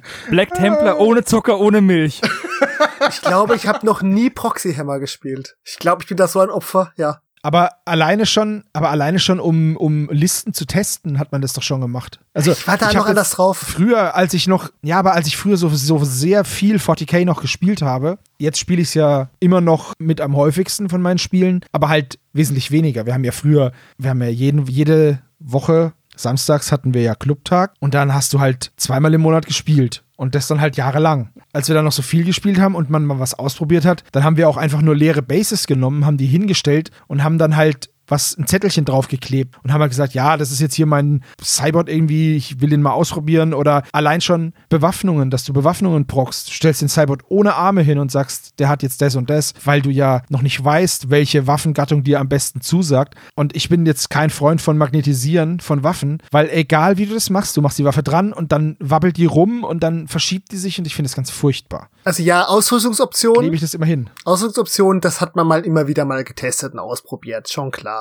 Ich glaube, mit meinem Kumpel zu dem Zeitpunkt, als ich noch mehr 40k gespielt habe, das war dann einfach ausprobieren, aufstellen. Das war auch überraschend viel bemalt. Ich sage, ich habe erst zu War Machine Zeiten wirklich immer nur voll bemalt gespielt, weil ich glaube damals nicht so viel Bases gemacht hatte oder meine Bases sehr rudimentär waren. Sind halt alles die Felsdinger, die ich dann halt im Dutzend gemacht hatte, zu meiner Platte passend. Aber was wirklich geproxt zu dem Zeitpunkt hab ich, kann ich mich nicht entsinnen. Das war halt auch noch nie, es war halt auch nie so kompetitiv, als du sagst, ah, ich muss jetzt unbedingt die neue Killereinheit ausprobieren, sondern ey, du hast halt gespielt, was du hattest. Wir waren halt auch schon ein bisschen reifer und nicht so am viel spielen. Aber jetzt sagen wir mal, jetzt verabreden du und ich uns zum Spielen und ähm, wir sagen, ja komm, wir versuchen voll mal zu spielen, aber wir schaffen es halt einfach nicht. Wir, wir, wir schaffen es nicht fertig zu werden, bis wir uns treffen. Dann würde ich ja jetzt nicht zu dir sagen, ja nee, aber die fünf Ritter da hinten, die sind unbemalt, die lässt du jetzt mal schön weg. Oder du sagst, ey, ich habe die fünf Ritter bestellt, aber die sind noch nicht da. Ich würde die aber, ich muss die ja jetzt einsetzen, weil wir haben ja gesagt, wir spielen das jetzt. Ich lege jetzt hier einfach einen Zettel hin, der die Größe von der Base hat, von den Rittern und dann, oder würdest du das nicht machen? Würdest du einfach sagen, ja, dann habe ich die Ritter halt nicht. Also ich bin jetzt zu alt, um über solche Kinkerlitzchen nicht drüber wegsehen zu können. Es hängt davon, was man spielt. Ich spiele halt kaum mehr Massensysteme. So muss man es halt auch sehen. Also ich komme jetzt vielleicht über Saga wieder ein bisschen in die Masse zurück, ähm, jetzt mit Zeppel. Aber die wen also ich habe kein Problem, unbemalt ist noch Steile These. Naja, du kannst schon leicht mehr als 50 Modelle haben. Das ist für jemanden, der so jahrelang wie Ja, aber das ist, aber das ist keine Massenarmee. Also 50 Modelle ist für mich keine Masse an, an Modellen.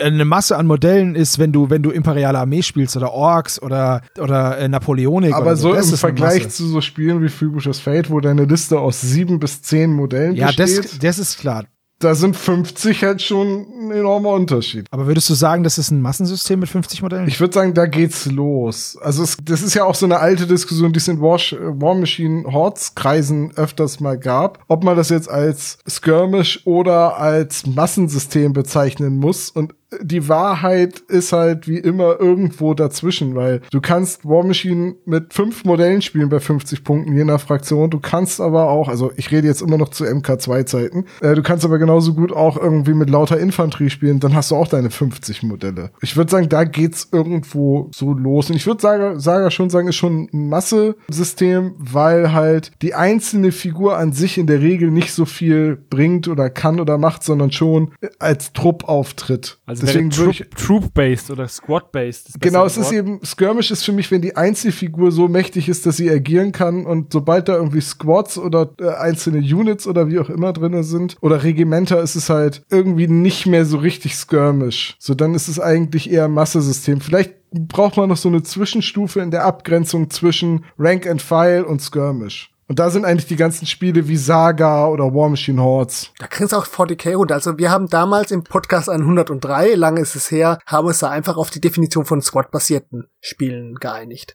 Wo du kleine Einheiten hast, die aber noch keine strikte Formation haben. Da will auch Bolt Action reinfallen. Ja, würde ich, würde ich auch so sagen. So Plänkler-Einheiten halt. Ja, zum, so würde ich es auch definieren. Zum Beispiel. Mit, mit Skirmish, Squad und Masse. Aber ich habe äh, immer mehr Spaß an so diesen Systemen und äh, jetzt muss man fairerweise dazu sagen, die Corona-Pandemie hat effektiv mein Hobby zumindest auf zwei Drittel echt beschnitten. Äh, ich habe das ganze Jahr über genau ein einziges Tabletop gespielt. Das war eine Partie Killteam gegen Michi. Da muss ich ganz ehrlich sagen, dieses Jahr habe ich so viel gespielt wie schon lange nicht mehr, was aber einen einfachen Grund hat, nämlich meine Arbeitskollegen, die, wir waren vier Leute und haben zu viert, also die haben dann mit Warhammer 40k angefangen und ich habe wieder damit angefangen. Und zack hatte ich vier Mitspieler, mit denen ich mich sowieso jeden Tag treffe, die aus diesem Kontaktdingsbums rausgefallen sind, weil wir uns jeden Tag ja durch die Zusammenarbeit immer gesehen haben. Und dann sind die halt vorbeigekommen, immer einzeln. Und wir haben dann halt gezockt. Und dadurch habe ich unglaublich viel 40k gespielt, sonst halt aber nichts. Von den vielen anderen Systemen, die ich gerne ausprobiert hätte, war halt nicht möglich, weil selbst Hannes habe ich ja teilweise monatelang nicht gesehen. Also das war, das, das war schon echt ein bisschen schade. Auf der anderen Seite hast du halt mehr Zeit, den anderen Aspekten des Hobbys ein bisschen Zeit zu widmen. Meine, also wenn man sich die Zeit nimmt, also ich sage ganz ehrlich, du sagst, du hast nur 40k gespielt, ist doch toll. Du hast gespielt und auch mehr denn jetzt Ja, nein, ich habe jetzt nicht, ja, nein, nein, nein, ich meine jetzt nicht nur als als als Geringschätzung, sondern ich habe außer 40k nichts anderes gespielt. So meinte ich's. Ist doch auch nicht schlimm. Dann hat man mal, immer jedes System hat so seine Phasen. Für dich ist seine 40k-Phase, ist doch wunderbar. Also ich meine das auch mit, du hast ausschließlich 40k gespielt, ist doch schön. Du bist zum Spielen gekommen. Ja, das stimmt schon. Aber das stimmt bei schon. 40k spricht man nicht von einer Phase, da spricht man von einem Rückfall. Ähm, würde ich nicht sagen. Ich würde, ich würde dir gerne widersprechen, kann es aber nicht. aber ich bin sowieso davon weggekommen, das habe ich ja schon öfter gesagt. Wie gesagt, vor ein paar Jahren dachte ich mir, ja, okay, aber Napoleonik, das wirst du nie machen. Du brauchst keine Napoleonik-Männchen. Ich möchte behaupten, dass bestimmt irgendjemand auch noch einen Podcast ausgraben kann, in dem ich sage, dass ich wahrscheinlich nie historische Spiele anfangen werde. Und äh, ich. Ja, aber du bist alt geworden, Tom. Ich bin alt geworden, ich habe es jetzt auch mit dem Rücken und äh, die, die Augen werden immer schlechter. Dann kann man Sobald der Rücken wehtut, ist es Zeit für historisches Tabletop. äh, aber ich muss ehrlicherweise gestehen, auch wenn ich jetzt angefangen habe, Bolt, äh, Bolt Action sag ich schon, Black Powder Figuren zu sammeln, ich habe es ja noch nie gespielt. Ich kann also nach wie vor nicht sagen, ob es mir liegt. Ich finde gerade so den Ansatz, wie die Regeln geschrieben sind, äh, wenn ich jetzt Black Powder als Eichmaß für historische Spiele nehme, darf ich wahrscheinlich nicht. Aber wenn ich das nehme, finde ich dies ganz, ganz fürchterlich und bin da noch sehr, sehr unsicher und bin halt immer noch auf dem Punkt, solange ich jetzt nicht mit rot angemalten Konföderierten komme, sondern die irgendwie grau oder nicht ganz so uniform sind oder so, dann passt das für mich schon. Ich bin nach wie vor kein Knöpfchenzähler und habe da auch kein Interesse dran und auch keinen Bock jetzt drauf zu achten, ob jetzt diese Fahne wirklich an dieses Regiment darf, weil das ja gar nicht da und hm, und ich würde jetzt auch nicht großartig anfangen, die echten Schlachtpläne zu lesen, um zu wissen, wie ich den Tisch aufbauen muss. Mir geht's immer noch um das Spielen, aber das Spielen in einer Epoche. Das Ding ist, mir würde das mit den Flaggen gar nicht auffallen. Ich würde wahrscheinlich sagen, oh, coole Flagge. Wenn da jetzt natürlich ein Einhorn drauf wäre, wobei auch das ist, ja, naja, es gibt tatsächlich ja Ritterwappen, Ja, ja, wo, wo die krudesten Sachen drauf sind. Das Beste, was ich jemals gesehen habe, war eine Unterhose. Ja, die hab ich dir geschickt per WhatsApp. Weißt du, zu den Da war eine Unterhose auf einem Wappen. Stell dir mal vor, du wirst von, von einem Ritter in die Schlucht geschlagen, dessen Landsknechte eine Unterhose als Fahne haben. Wie peinlich ist das denn? Das ist die Familie von Brüchenbruch, die ist gar nicht so weit weg von hier äh, ansässig gewesen. Die, die Fahnen hier, ich habe ein Regiment Konföderierte fertig gemalt und zusammengebaut. Das war als Dreingabe in der Wargames Illustrated letztes Jahr, nee, dieses Jahr im Januar. Und dann hatte ich das fertig und da gab es einen, einen Druckfehler im Heft. Also da waren kleine Fahnen abgedruckt und da stand klein drunter, diese Fahnen könntet ihr übrigens ausschneiden und als Fahnen benutzen, aber sagt das bitte nicht unserem Chef-Editor. Also so also als Gag. Und die Fahne von den Konföderierten hat aber irgendwie keinen Sinn ergeben, weil die nur zu einer Hälfte, also eine Seite war vollständig und von der anderen Seite war nur die Hälfte abgedruckt. Also die konnte man nicht benutzen. Und dann habe ich die ausgeschnitten und habe halt die kleine Fahne des US-Bundesstaates Virginia an, an den Fahnen gemast gemacht und habe dann eine, wie ich dachte, Konföderiertenfahne, also so wie man sie überall immer kennt, immer wo heute gesagt wird, Konföderiertenfahne, dieses klassische blaue Balkenkreuz mit Sternen auf rotem Grund, genommen, ausgedruckt, habe die daran geklebt, um dann im Nachhinein bei der Recherche festzustellen, dass das die Battle Flag of Tennessee war. Das heißt, dieses Regiment marschiert jetzt mit einer Virginia und einer Tennessee-Flagge in die Schlacht und hat überhaupt gar keine konföderierte Staatsflagge dabei. Die sah nämlich anders. Die hat sich im Laufe des Krieges auch dreimal verändert. Ja gut, vielleicht haben die ja auch genau das gleiche Problem gehabt. Die Flagge ist kaputt ist irgendwie geflickt. Der, der Witz ist jetzt, das fällt natürlich nur Leuten auf, die sich mit der Materie sehr beschäftigen. Irgendjemanden, der auf einer Messe an meinem Tisch vorbeigeht und sich das Spiel anguckt, der sagt, ja, Konföderiertenfahne habe ich schon mal gesehen, dem fällt das nicht auf. Jetzt hat Tennessee vor ein paar Jahren seine Fahne geändert und ich bin am überlegen, ob ich die aktuelle Staatsfahne von Tennessee auch an ein paar Regimenter mache und von Mississippi, um halt den Anachronismus so richtig perfekt zu machen und vor allem um die Leute, die sich auskennen, so richtig auf die Palme zu bringen. Zwischendrin vielleicht noch die Fahne vom Legoland oder so mal gucken. Die Playmobil-Flagge. Regenbogenflagge. Das sind die Konföderierten. Die sind zwar immer noch für Sklaverei, aber für die Homo-Ehe. Ich glaube, das ist ein Mythos mit dem Ich glaube auch. Man kann, Histo-Nerd, der alles zerhasst. wenn ihr so ein engstirniger Mensch seid, schreibt es in die Kommentare. Schreibt uns mal, wie sehr ihr uns hasst. Dann ist okay. Ich hätte jetzt auch gesagt, hier bei uns tritt es jetzt weniger auf und die meisten historischen Spieler, die ich kenne, sind da auch ziemlich tiefenentspannt. Aber wir erinnern uns jetzt mal bitte sieben Jahre zurück, als unser lieber junge Tom damals für Saga seine Normannenarmee aufbaute und ähm, Waffenknechte aus dem 12. und 13. Jahrhundert verwendet hat, Fireforge, die schönen Armbrustschützen, ich jetzt auch gerade zusammenbaue, und dir dann an den Kopf geworfen wurde, ja, das ist ja völlig falsche Epoche. Da kannst du ja auch gleich Panzer, Panzer gegen Höhenmenschen. mitspielen. Ja? Dieses Spiel gibt es übrigens immer noch. Könnt ihr die Regeln dazu im Backend runterladen. Äh, nicht im Backend, sondern auf der Download-Seite bei uns. Ich würde es auch immer noch genau so wieder machen. Also ich würde vielleicht weniger Hersteller mischen, um es ein bisschen uniformer zu halten, aber ob die jetzt aus dem gleichen Jahrhundert sind, wäre mir fürs Tabletop immer noch weitestgehend egal. Aber das sage ich jetzt mit so einem Sternchen hinten dran, weil wenn jetzt irgendjemand moderne US Marines im passenden Maßstab bei meiner Unionsarmee 1860, 1862 oder so reinstellen würde, da würde ich schon sagen, ähm, mh, das passt jetzt von der Optik her nicht so. Rein spieltechnisch können wir das machen, aber es passt von der Optik nicht. Wie schnell Gettysburg vorbei gewesen wäre, wenn eine Seite eine Patchy gehabt hätte. Ich habe mal eine, eine Dokumentation gesehen, wo einer gesagt hat, Gettysburg wäre sehr schnell vorbei gewesen, wenn sie Funkgeräte gehabt hätten. Der Apache macht es aber lustiger als Funker. Das stimmt. Ich sag's mal so, ich glaube, ins Gesicht wirft dir sowas kaum einer vor, aber im Internet geht es halt sehr, sehr schnell mal. Vielleicht. Ja, das Ding ist halt, auch da möchte ich den Menschen oder den Leuten, die da halt schreiben, Menschen war schon richtig, den Benefit of a Doubt zugestehen, weil ich mir halt, es gibt Dinge, da bin ich echt, die weiß ich echt gut. Also da kenne ich mich echt aus. Wrestling ist ein so ein Ding. Und wenn dann einer was sagt und der Move halt falsch benannt wird, tendiere ich auch dazu zu sagen, ja, ist aber falsch. Das ist ein, das ist ein anderer Move, als wie du das jetzt genannt hast. Kennt ihr dieses XKCD-Comic, wo die Frau sagt, Schatz, kommst du ins Bett? Und er sagt, nein, ich brauche noch einen Moment. Das ist jetzt wichtig. Hier ist jemand im Internet, der liegt falsch. Ja. Ja, richtig. Also es gibt halt so Dinge, die bringen einen auf die Palme und es gibt Dinge, die sind einem egal. Die meisten Dinge sind mir im Internet tatsächlich egal, aber es gibt auch Dinge, die mich echt ärgern und nerven, wo ich mir dann aber selber so eine Sperre auferlege, weil ich mir denke, es bringt ja nichts, wenn ich mit dem jetzt rumdiskutiere. Ich sage das dem jetzt, dass das falsch ist. Und dann dann ist er genervt, dass ich ihm gesagt habe, ja, das ist aber falsch. Und vor allem ist es für ihn so ein kleiner, unwichtiger Punkt. Ich werde sowieso als Korinthenkacker dastehen. Also lasse ich es halt einfach, weil es nichts bringt und freue mich halt, dass ich das viel besser weiß als derjenige. Es gibt halt aber auch hunderttausend Themen, zu denen äußere ich mich irgendwie, ja, unbedacht oder halt ohne dass ich es besser weiß jetzt halt. Da will ich ja auch nicht, dass dann ständig einer ums Eck kommt und sagt, ja, but actually, das, da hätte ich auch keinen Bock drauf.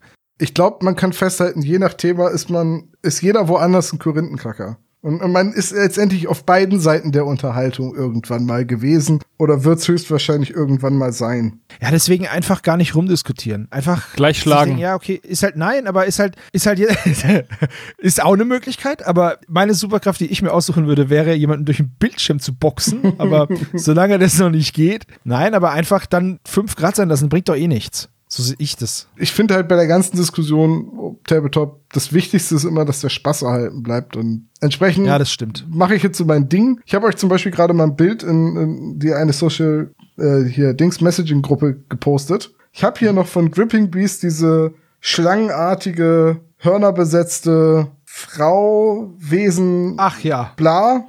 Es liegt seit zwei oder drei Jahren bei mir jetzt gebaut irgendwie rum. Ich wusste nicht, was ich damit machen soll. Aber war die von Raging Heroes nicht? Äh, Was habe ich gesagt? Gripping Beast. Ah, Grip- Nein, die ist von Raging Grip, Heroes. Gripping Beast ist der Großteil der Figuren drumherum. Ja. Ich habe nämlich die Figur vorhin gesehen. Ich habe bei dieser Stonecast Eternal Armee gedacht, so ah, wie Statuen.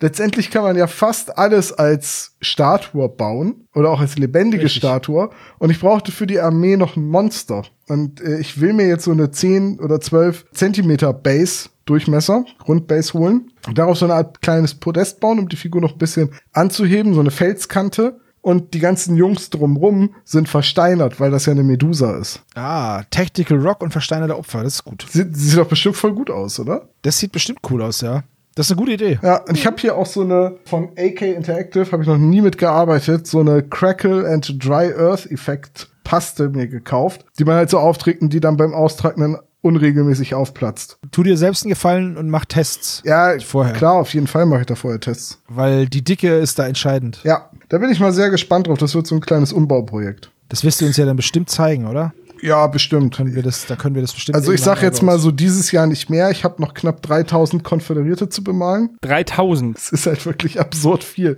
Wenn man Gab diese, es überhaupt 3000 Konföderierte im ganzen Krieg? Ich frage für einen Freund. Am Anfang des Krieges. Die, aber die Hälfte davon äh, hatte dann nachmittags was vor und Das sind keine Briten, die dann mittags Tee trinken.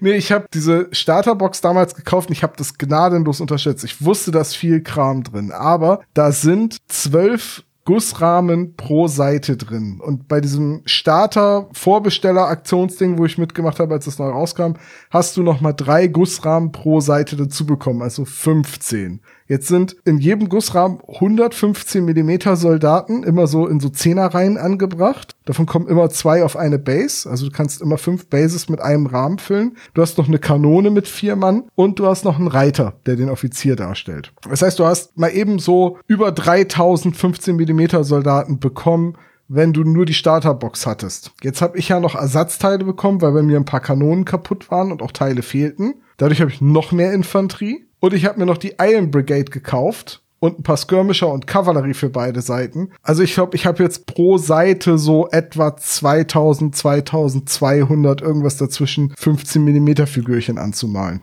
Du lieber Gott, da hätte ich schon keinen Bock mehr. Also ich habe mal nachgeschlagen, die Konferierten hatten 1,2 Millionen und die Union hatte 2,6 Millionen Mann. Ja, und Verluste auf beiden Seiten sind etwa eine halbe Million Soldaten. Mhm. Wobei nur 110.000 gefallen sind bei den Nordstaaten und nochmal doppelt so viel einfach an Krankheiten gestorben sind. Ja, die Krankheiten und auch die Wundverletzungen im Nachhinein waren halt ein riesiges Problem im Bürgerkrieg. Leute, Karl Drogo ist von einem Messerchen umgebracht worden. so, das ist der Ja. unwürdigste Heldentod aller Zeiten. Also, wie gesagt, ich habe mich da auch ein bisschen verhoben. Ich habe Daher auch die Rückenschmerzen. Ja. Glücklicherweise habe ich ein, zwei Freunde, die ab und zu vorbeikommen und mir einfach bei dieser monotonen Arbeit des stundenlang Hosen anmalen helfen. Aber es gilt wirklich bei diesem 15 mm Kram. Mühsam ernährt sich das Eichhörnchen und bisher bin ich von so Luschentaktiken, wie ich mal bei den einen nur die Vorderseite und bei der hinteren Reihe nur die Rückseite an. Was übrigens der offizielle Tipp der Wargames Illustrated war. Ach du Schande. Es ist ein, Echt jetzt? Es ist in der Wargames Illustrated. Ich habe die ja vorher nie gehabt und das ist ein so mieses Tutorial gewesen und so schlecht bemalt. Der Typ, der das gemacht hat, hat nicht mal die Kanone entgratet. Du siehst auf jedem Bild einfach diesen mega fetten Gussgrat quer übers Kanonenrohr laufen. Es sah wirklich furchtbar, furchtbares Tutorial. Ich merke, ich bin immer noch viel zu detailverliebt, als wäre das eine 28 mm Figur, weil ich jeden, ich mal jede Gürtelschnalle an, ich mal jeden Schnurrbart an. Ich gebe mir echt große Mühe. ja, das ist wieder so eine Sache, da weiß ich nicht, ob ich es auch machen würde. Das, das, genau, das hängt, hält mich auch total auf. Und wenn man dann die Leute fragt, so im, im Warlord Games Discord, dann sagen die meisten, nee, die haben alle bei mir die gleiche Haarfarbe. So, und ich sagte, ja, es sieht aber albern aus, wenn die alle die gleiche Haarfarbe haben. Dann kam von dem ganz trocken, ja, wie oft liegst du denn mit dem Kopf auf dem Tisch beim Spielen? Eben, genau das ist das Ding. Das ist auch was, was ich dieses Jahr gelernt habe, dass das äh, selbst bei den großen Modellen von 40k, bei meinen Plague Marines, ey, das ist so egal, ob die Innenseite vom Ellbogen jetzt flawless geworden ist oder nicht. Aber sie ist angemalt. Wird sie sowieso, ja, sie ist angemalt, aber sie ist vielleicht nicht genauso angemalt wie die Rüstung auf der Außenseite. Oh Gott sei Dank. Ich habe gerade schon Schreck gekriegt, du sagst mir, dass du einer von den Leuten bist, die die Schatten Nein, nein. nicht mal anmalen. Nein, nein, nein, nein, nein. Aber ich habe halt, ich lasse dann halt einfach dunkles Wash reinlaufen, dass es zu ist. Reicht. Ja, weil wenn ich nicht mehr hinkomme, also Moment, äh, zwei Dinge. Ich erstens mal bin ich ein Teilbemaler, also ich bemale Modelle, wenn ich weiß, der hat einen Bolter vor der, vor der Brust, dann klebe ich den nicht an. Dann klebe ich den auf einen kleinen Stift, pack den auf meine, ich habe dann extra so ein Grundierklötzchen, da stecke ich den drauf und dann grundiere ich beides und mal beides gleichzeitig an und wenn es fertig ist, klebe ich es zusammen. So. Ähm, einmal habe ich während des Prozesses die Zuordnung der Modelle durcheinander gebracht, was dafür gesorgt hat, dass manche Arme jetzt eine andere Farbe haben als die Köpfe oder die Oberkörper, weil mir dann auch der, die Grundierung ausgegangen ist. Was bei Plague Marines jetzt nicht so schlimm ist, man sieht es aber halt. Ich kann jetzt aber halt sagen, naja gut, okay, das war zu dem Zeitpunkt in der Pandemie, wo es nichts gab. Also es gab keine Grundierung mehr, es war nichts mehr da. Hannes und ich haben, uns- haben sich eine Dose Grundierung geteilt. Wir hatten ja nichts nach dem Krieg. Und ähm, jetzt kann ich halt sagen, okay, diese Modelle werden mich immer daran erinnern, wie ich in dieser Zeit halt meine Plague Marines aufgebaut habe. Aber ja, das, das ist jetzt halt so. Aber früher hätte mich das total gestresst. Jetzt denke ich mir, Junge, wenn es auf dem Tisch steht und du eineinhalb Meter weit weg stehst und die Dudes von hinten siehst, ist okay. Ja, ich muss mir auch wirklich bei diesen 15 mm Sachen die Detailverliebtheit ein bisschen abgewöhnen. Einfach weil Es- es, es ein- hilft halt nichts. Nee, es hält halt so tierisch auf und es macht auch Spaß, die Dinger anzumalen, sonst hätte ich damit schon längst aufgehört. Aber, und das ist ein fettes Aber, wenn du halt irgendwie drei Stunden lang nur Hosen anmalst, dann hört der Spaß relativ schnell auf. Wahrscheinlich nach zwei Stunden 45. Also äh, es ist wirklich so, gerade sowas wie Hosen, wo du halt wirklich drum rummalen musst, weil die ja, die sind ja im Gehen, die stehen ja nicht alle stramm und haben die Beine eng aneinander, sondern ne, die sind ja in der Vorwärtsbewegung, die sind ja marschierend dargestellt. Und gerade so Gewehrläufe und Hosen, also so runde Dinge, wo du alle Seiten anmalen musst, ist so ist blöd. nervig. Gürtelschnallen ist kein Problem, das ist tipp, tipp, tipp, tipp, tipp, tipp, tipp, nächster Streifen. Das ist in Ordnung. Ja, das ist dann so die Belohnung halt, ne? ja. Ja, das das. Eine ganz kleine Airbrush. Also ich kenne Leute im Warlord Games äh, Discord, die behaupten, dass sie das mit Airbrush anmalen. Und ich muss sagen, ich habe ja nach wie vor keine Airbrush. Ich habe bei der Unionsseite zum Beispiel mit Make-up-Pinsel gearbeitet. Also ein großer Make-up-Pinsel, der halt, wenn er nass ist, viel Farbe und Feuchtigkeit aufnehmen kann. Und dann habe ich die Uniformjacken der Union einfach getupft. Das war dann für alle 2500 Soldaten irgendwie anderthalb bis zwei Stunden Arbeit. Und dann waren die alle blau. Ja, gut, das macht ja dann Sinn. Ja, und zum Beispiel die Konföderation, da, die habe ich grau grundiert und dann habe ich, Haha, dann habe ich, smarter Move. ja, ich habe auch die Union grau grundiert, weil ich nicht zwei Komponenten grundieren wollte bei dem Maßstab. Habe ich direkt gesagt, gut, ich nehme das Mittelding zwischen Schwarz und Weiß, grau. Jetzt habe ich die Konföderation fertig gehabt und hatte halt äh, die die Grundierung drauf und habe gesagt, das ist ja voll clever. Jetzt lasse ich die einfach so, weil dann sieht man nicht, also dann muss ich die ja nicht noch mal bemalen. Und dann habe ich aber gedacht, ja, aber wenn du dich vermalst, ist das ein Grauton, den du ja nicht hast. Also du kannst es ja nicht einfach ausbessern, indem du noch mal drüber malst, weil Grundierungsgrau hast du ja nur in der Spraydose. Und dann habe ich gesagt, ja, dann hilft es halt nichts anderes. Und dann habe ich einen Grauton genommen, der mir gefiel, von, von Scale, der hieß äh, äh, Graphit, also Graphitgrau. Und hab den dann aufgetupft und hab immer gedacht, ah, da sieht man schon echt wenig Unterschied, aber das liegt bestimmt an meiner Farbenblindheit. Und dann war ich damit fertig und dann kam Christine dazu und habe ich gesagt, hier, guck mal, ich habe die ganzen Figuren angemalt und Christine guckt mich an. Die sehen genauso aus, als hättest du sie gerade erst grundiert. Tja. Und da habe ich mich doch sehr geärgert. Hast aber auch schon wieder Erkenntnisgewinn, du hast diese Grundierfarbe auch als Tupffarbe. Richtig, genau das wollte ich gerade sagen. aber, du aufgetragen, also gepinselt, sieht sie anders aus als getupft durchgetrocknet. dann musst du sie halt nur tupfen. Richtig. Also wenn ich jetzt Malfehler, also jetzt weiß ich auch, okay, ich habe die letzten Konföderierten, die ich habe, die habe ich nur grundiert, die male ich auch nicht noch mal an vorher. Das würde ich auch nicht machen. Du musst ja, wie gesagt, du hast 5000 Soldaten insgesamt, die musst du irgendwann mal fertig kriegen. Sonst wird das ja nix. Ja, 2022. Das Schöne bei der Konföderation ist, dass man da ab und zu ein bisschen variieren kann, weil die ja am Ende des Krieges keine richtige Uniform mehr hatten. Die sind ja größtenteils dann in Privatklamotten und Uniformresten und in Beuteuniformen rumgelaufen. Daran erkennt man, dass der Krieg gut läuft, dass die Leute in Privatuniformen kommen. Und wie läuft's dir? Guck dich doch mal an. Du harter Lump. ja, was auch nicht so richtig läuft, sind ja die anstehenden, naja, jetzt nicht mehr anstehenden Conventions. Die Szenario für nächstes Jahr, die wurde leider schon abgesagt vor kurzem. Von der Taktika habe ich noch nichts Neues gehört. Scheint wohl noch stattzufinden, aber also Zeitpunkt der Aufnahme. Was anderes weiß ich nicht. Aber grundsätzlich werden wir wahrscheinlich auch nächstes Jahr eher nicht rausgehen können, um uns zu treffen. So. Also ich plane ja dieses Jahr das erste Mal seit zwölf Jahren in Urlaub zu fahren. Aha. Wohin? In Vorgarten oder was?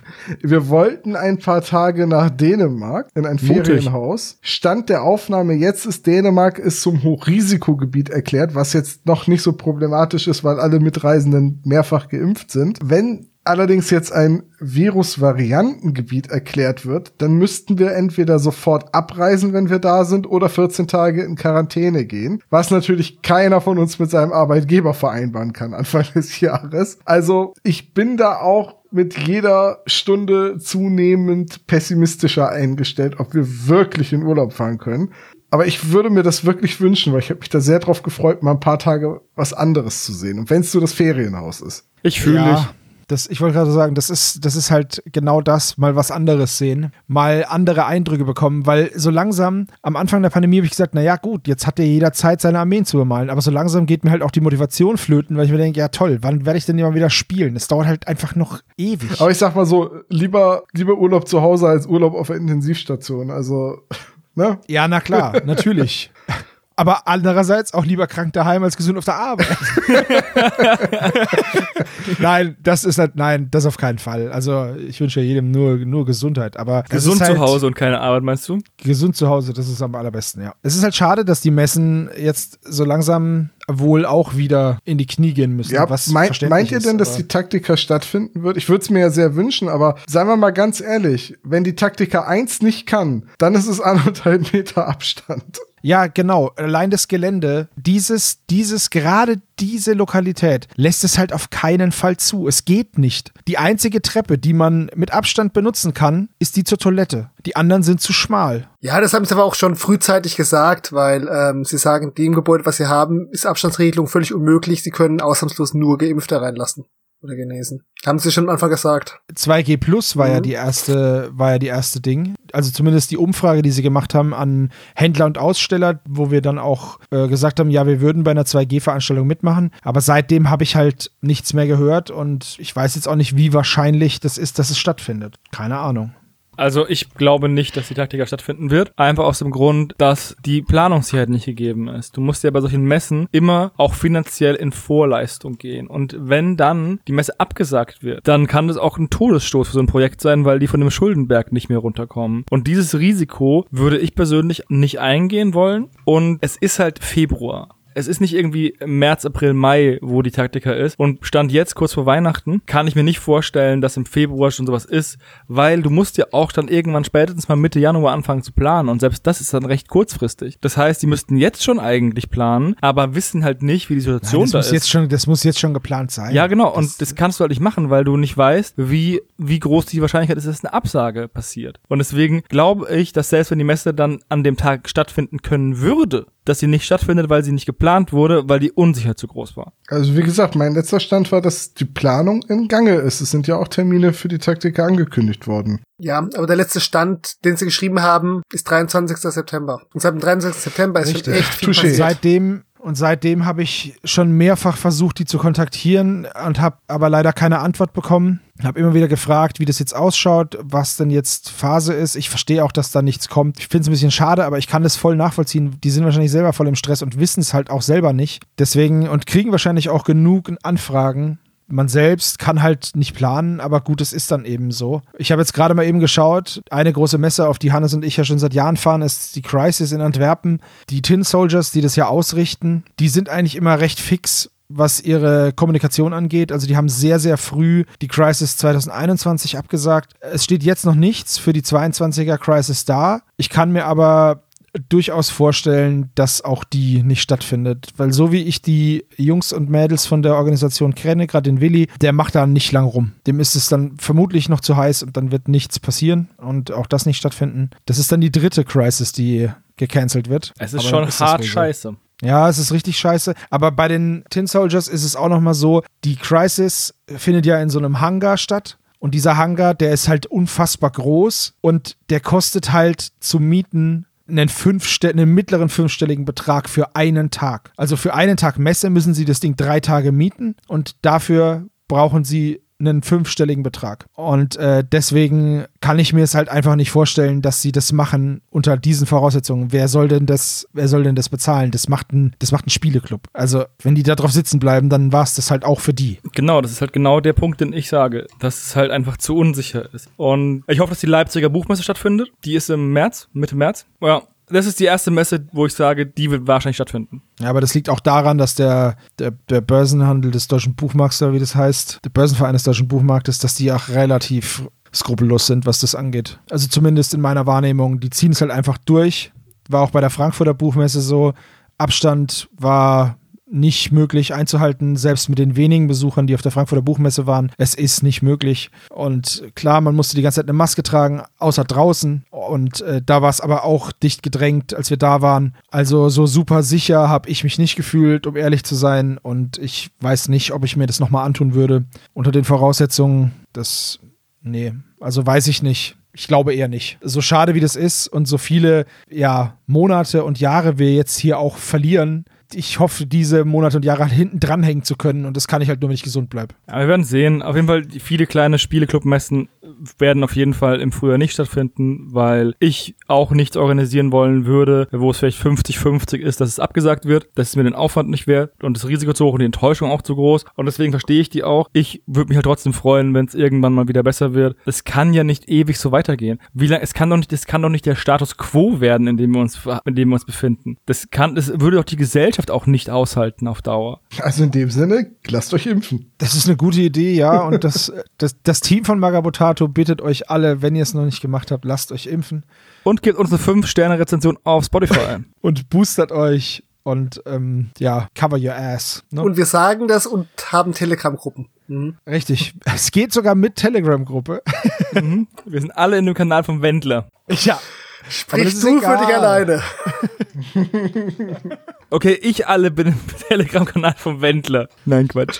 Eine größere Sache, die jetzt keine Veranstaltung war, die aber unser Hobby ein bisschen in die Öffentlichkeit gerückt hat, war ja die Teilnahme der Rheintoppers an der Sendung von Kabel 1, Deutschlands beste Miniaturbauer. Wobei ich den Namen Miniaturbauer immer noch, ich glaube, das ist kein Wort. Und die haben ja auch gewonnen, die Jungs. Deswegen nochmal herzlichen Glückwunsch an alle Beteiligten, an äh, den Tobi, den Daniel, den Kevin und den anderen Tobi. Daniel ist ja ähm, hier bei uns auch äh, aktiv. Deswegen freuen wir uns natürlich ganz besonders darüber. Und ähm, das Diorama, was die Jungs da zusammengebaut haben, das ist äh, extrem gut geworden und verdienter Sieger. Ich wollte das einfach nur mal nochmal sagen, nochmal einen kleinen Shoutout geben an die Jungs, die, wie ich finde, unser Hobby halt super geil vertreten haben. Und jetzt steht eine Tabletop-Platte halt im Miniatur-Wunderland. Das dann wieder zu hat wegen Corona.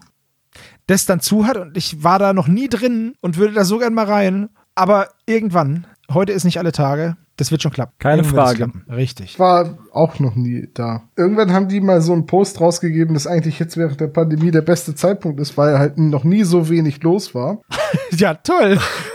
Dann gehen da alle hin und dann haben wir ja das Problem wieder. Nee, die hatten ja strenge Au- Auflagen, wen sie jetzt alles reinlassen dürfen oder wie viele und aber irgendwie, ich weiß nicht, es fühlt sich immer noch schräg an, irgendwo hinzugehen. Also ich war jetzt im November oder im Oktober, ich bin mir gerade nicht mehr sicher. Ich war jetzt einmal beim Eishockey in Bremerhaven im Stadion und es fühlt sich ganz, ganz komisch an. Ich meine, man ist zwar geimpft und es wird alles kontrolliert und man trägt eine Maske, aber irgendwie ist unter Leute gehen unangenehm geworden. Ist halt ungewohnt geworden. Ja, das, das beschreibt es, glaube ich, ganz gut. Ist leider wahr, ja. Aber es wird ja irgendwann wieder besser werden. Wir wiederholen uns so ein bisschen. Die Platte hängt, ich weiß, So hoffentlich, so ein bisschen. Vielleicht. Mal gucken. wird schon klappen. So, ich bin jetzt Ich bin einfach übrigens, zuversichtlich. Äh, zu dem ähm, M20 Greyhound übergegangen. Hast du die 3000 Soldaten schon durch, ja? Ich habe nicht gesagt, dass ich male. So, ich habe die jetzt schon fertig. Was mache ich denn morgen? Also zusammenbauen und grundieren geht bei mir immer unfassbar schnell, wenn ich neuen Kram habe. Malen, das zieht sich immer so ein bisschen. Klar, es ist auch der zeitintensivste Schritt, aber ich weiß nicht, wie es euch geht. Auf Malen muss ich auch wirklich Lust haben. Ich muss mich dann richtig hinsetzen und den Malplatz vorbereiten und ich muss in der richtigen Ja. Stimmung sein, um malen zu können. Das Ja. geht mir auch so. Entweder brauche ich Zeitdruck, dass ich was fertig machen muss, oder das genaue Gegenteil, nämlich unendlich viel Zeit, dass ich mich hinsetzen kann und erstmal, das hat so was Meditatives, ich muss erstmal runterkommen, um überhaupt anfangen können zu malen. Das habe ich zwar vor, nächstes Jahr ein bisschen anders zu machen, weil ich halt merke, dass ich so nicht zu wirklich viel komme.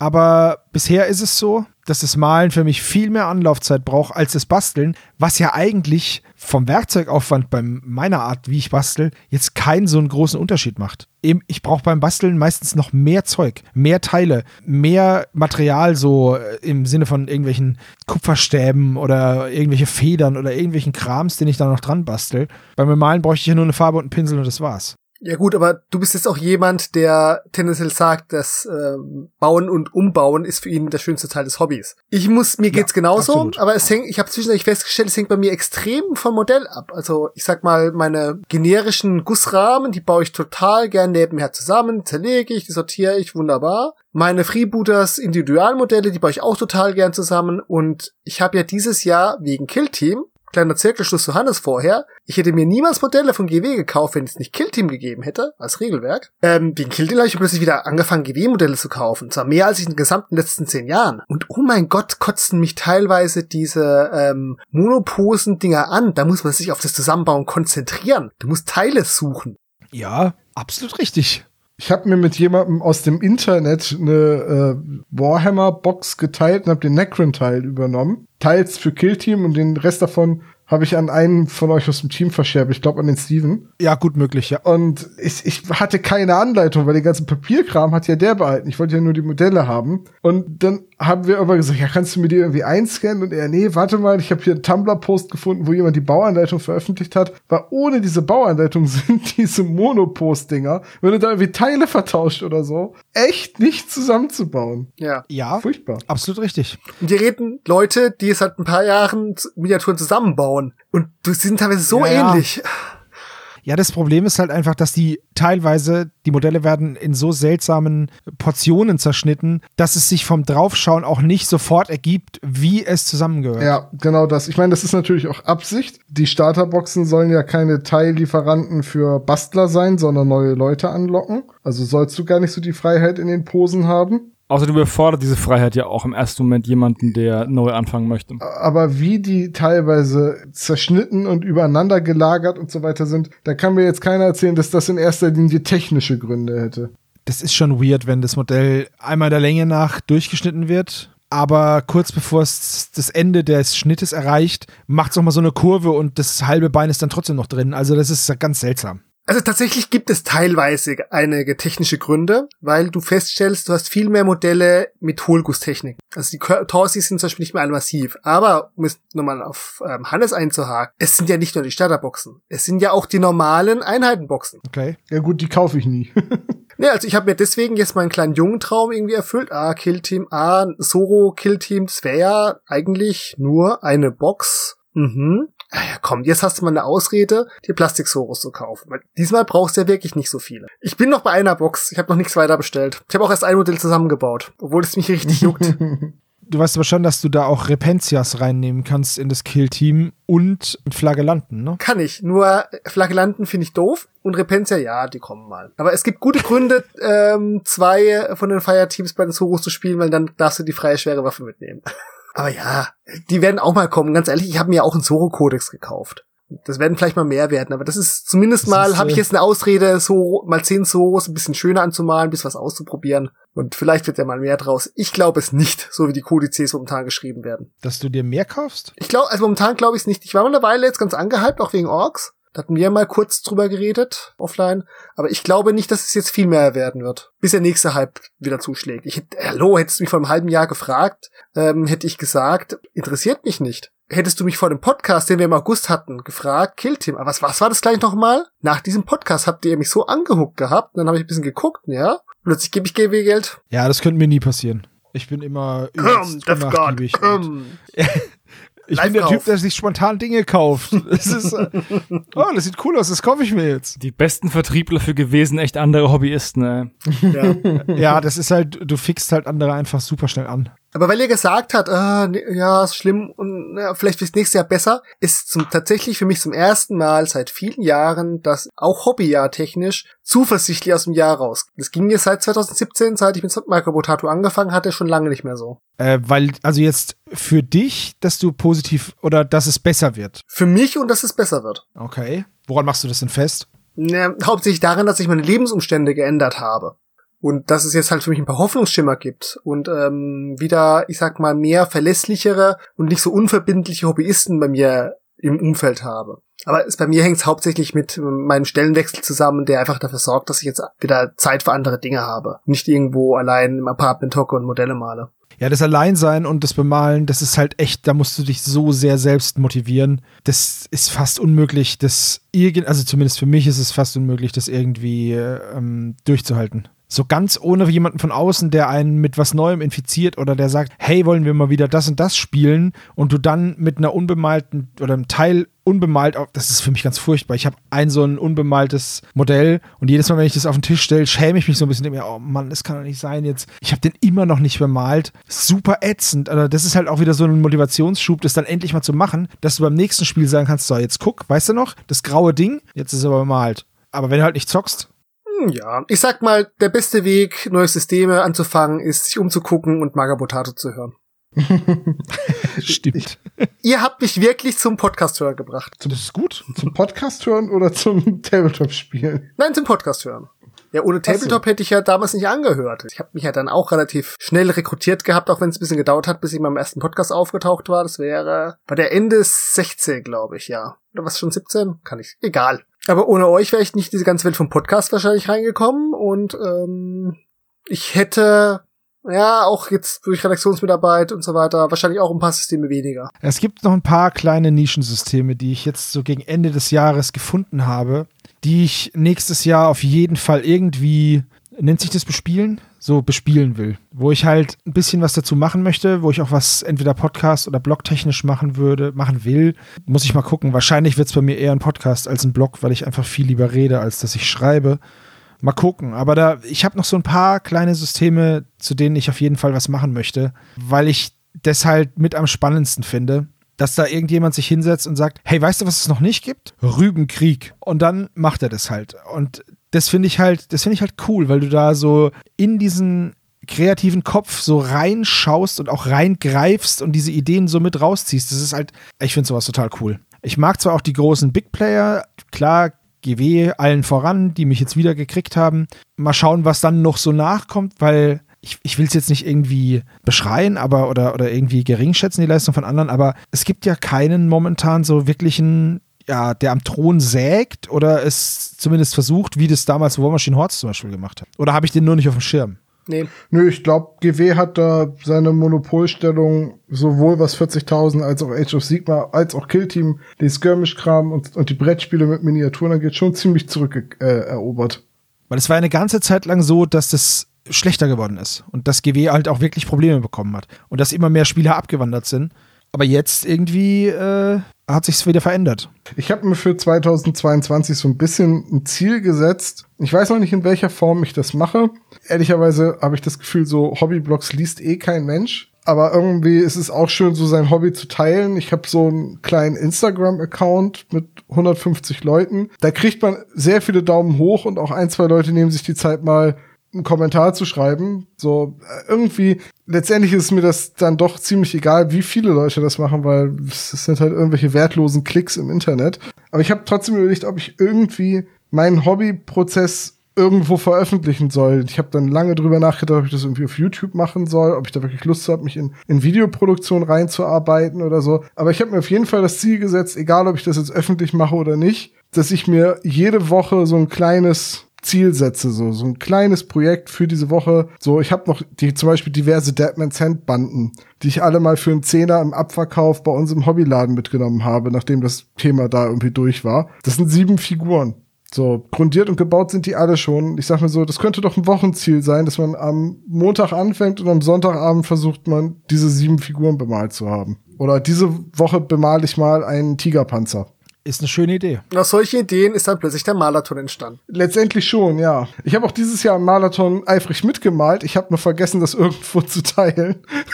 Ja, stark.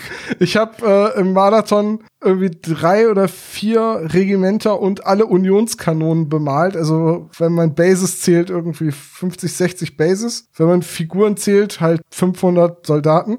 Aber ich finde, bei 15 Millimeter darf man nicht die einzelne Figur zählen, Hannes. Ja, kann man, sollte man nicht, aber Burn. hab ja gemacht. Habe ich halt gemacht. Ja, ich finde die, ich find die Idee nicht schlecht. Äh, mein Ziel wird es wohl sein, jeden Tag irgendwas mit dem Hobby zu machen. Also irgendwas. Das steckt da auch so ein bisschen hinter. Das versuche ich halt, weil das Ding ist halt, wenn ich, wenn ich mir das für die Woche vornehme, dann schiebe ich das, weißt du? Dann ich bin so schlecht mit Deadlines. Also ich bin gut, Deadlines einzuhalten. Ich bin nicht so gut, mir die Arbeit so aufzuteilen, dass sie entspannt zur Deadline fertig Du ist. bist also einer dieser Menschen, der immer ein Motivationsproblem hat, bis er ein Zeitproblem bekommt. Naja, ja. Ich glaube, es ist nicht das Zeitproblem dann, sondern einen Tag vor dem Zeitproblem dann. Also ich habe dann schon noch irgendwie so das Gefühl, dass ich sage, okay, also wenn ich es jetzt nicht mache, habe ich morgen zwar noch Zeit, aber dann habe ich auch richtige Probleme. Und dann mache ich's. Aber vorher halt auch nicht. Ich krieg's einfach nicht hin. Es war schon immer so bei mir. Ich, ah, ich weiß auch nicht. Ich würde es gern anders machen. Vielleicht schaffe ich es ja dieses Jahr, mir das irgendwie einzubläuen, dass man Dinge halt auch einfach vor der Deadline fertig haben kann. Das wäre ja ganz cool. Ja, wäre aber auch ein bisschen übertrieben. Naja, naja, also ich sag mal so, beim Lernen, wenn, wenn wir montags eine Arbeit geschrieben haben, dann habe ich mir freitags gedacht, so, jetzt kannst du ja heute lernen, aber na, heute, es lohnt sich nicht mehr, machst, fängst morgen an. Und dann habe ich mir am Samstag gedacht, naja, Sonntag hast du auch noch Zeit. Und Montag früh saß ich in der, in der Arbeit und dachte mir, shit, hättest du mal am Freitag angefangen. Das berühmt-berüchtigte Bulimie lernen. Naja, so bin ich durchs Studium gekommen. Es gab eine einzige Prüfung, zu- für die ich rechtzeitig angefangen habe zu lernen. Das war die allerletzte im letzten Semester im Master. Also habe ich einfach all die zehn Semester davor immer zu spät angefangen. Teils, teils. Also ich hätte meine Mathe-Module, glaube ich, nicht geschafft, wenn ich da Bulimie lernen gemacht hätte. Dafür ist es halt einfach zu viel und zu hierarchisch aufgebaut. Also Mathe musste ich sehr viel für arbeiten und musste ich sehr kontinuierlich dranbleiben. Informatik hingegen war quasi in manchen Fällen genau das. So das Wochenende vor der Klausur hingesetzt, angefangen, das Skript zu lernen, Zettel nochmal eben schnell gemacht, fertig. Erstmal hingesetzt und gefragt, was sind eigentlich diese Einsen und Nullen und warum sollte mich das interessieren? Ja, du, entsprechend waren halt auch in manchen Modulen dann die Noten. Das ist halt einfach so. Ich habe ja ein Handwerk gelernt, ne? Ich bin zu alt, mich mit Bachelor und Master rumgestritten zu haben. Ich erinnere mich halt noch an eine Klausur in der Uni. Äh, Es war bei einem Dozenten, der hat immer gesagt, wenn man sich verrechnet, es war eigentlich nur Algorithmen auswendig lernen und dann anwenden können. Also eigentlich eine super einfache Klausur. Aber der hat immer gesagt, wenn man sich verrechnet, dann kann man höchstens noch auf die Hälfte der Punkte kommen. und ich habe mit genau 50 Prozent diese Klausur bestanden und war bei der Einsicht festgestellt, dass ich mich bei wirklich jedem Algorithmus im ersten Schritt verrechnet habe und danach richtig weitergemacht habe, so dass ich genau auf die Hälfte der Punkte gekommen bin. So halt mal ein Minus vergessen, mal eine Klammer übersehen, solche wirklich solche Albernheiten, so so Nichtigkeiten eigentlich. Ja, dann habe ich dem Dozenten die Klausur wiedergegeben und der hat sich das angeguckt und sagt so, na, dann sehen wir uns ja bestimmt bei der Nachklausur. Und ich gesagt, nö, ich darf 18 Kreditpunkte streichen und das hier ist mein letztes Bachelor-Semester. Machen Sie es gut. Also Numerik habe ich keine Ahnung von, wie es scheint. Hast du wenigstens ein Achievement, ein Log bekommen? So einfach so ein, du gibst die. Klausur ab und dann bekommst du so ein halber Arsch oder so, die heißen dann ja alle so, ne? Sei dumm, aber nicht dumm genug. Wenn der Dozent dich anguckt und sagt, was war das? Das war mein Achievement. Ich habe gerade Gamerscore kassiert.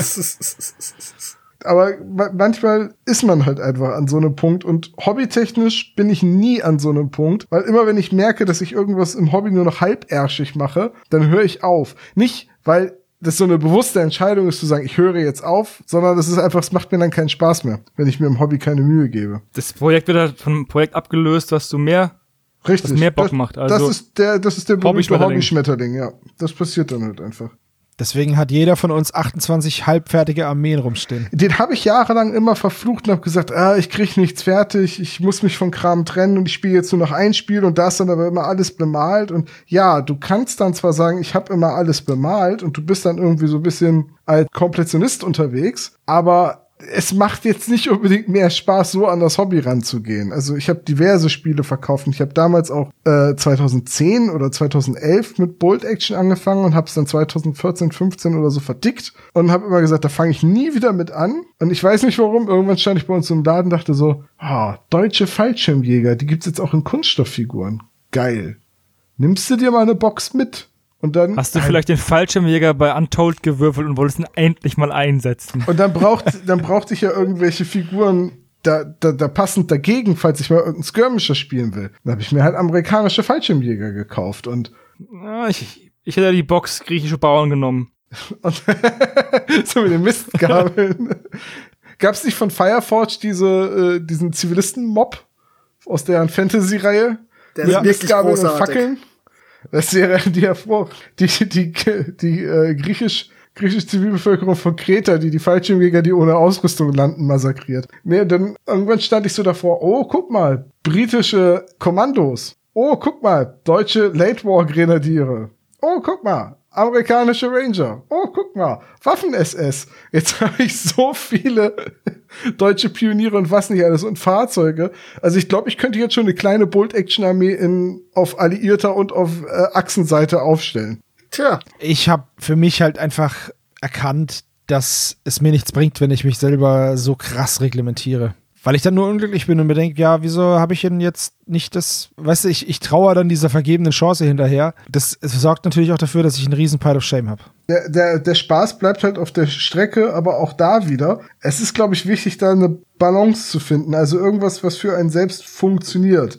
Also, ne, ich habe jetzt auch diverse Kartons mit irgendwelchen Figuren. Seien zum Beispiel die Boris und Badgers Figuren, wovon ich einen Teil bemalt habe und der Großteil ist aber gerade mal grundiert, die ich so bald wahrscheinlich nicht noch mal anfassen werde. Die liegen halt original nur rum. Nicht mal Frostgrave habe ich mit, bisher mit denen gespielt. Aber ist auch okay, weil es hat Spaß gemacht, sie zu entgraten und sie zusammenzubauen und Das Ding ist halt, wenn man die aufhebt, die Sachen, die werden ja, die gehen ja nicht kaputt. Also im Normalfall gehen die nicht kaputt. Nö.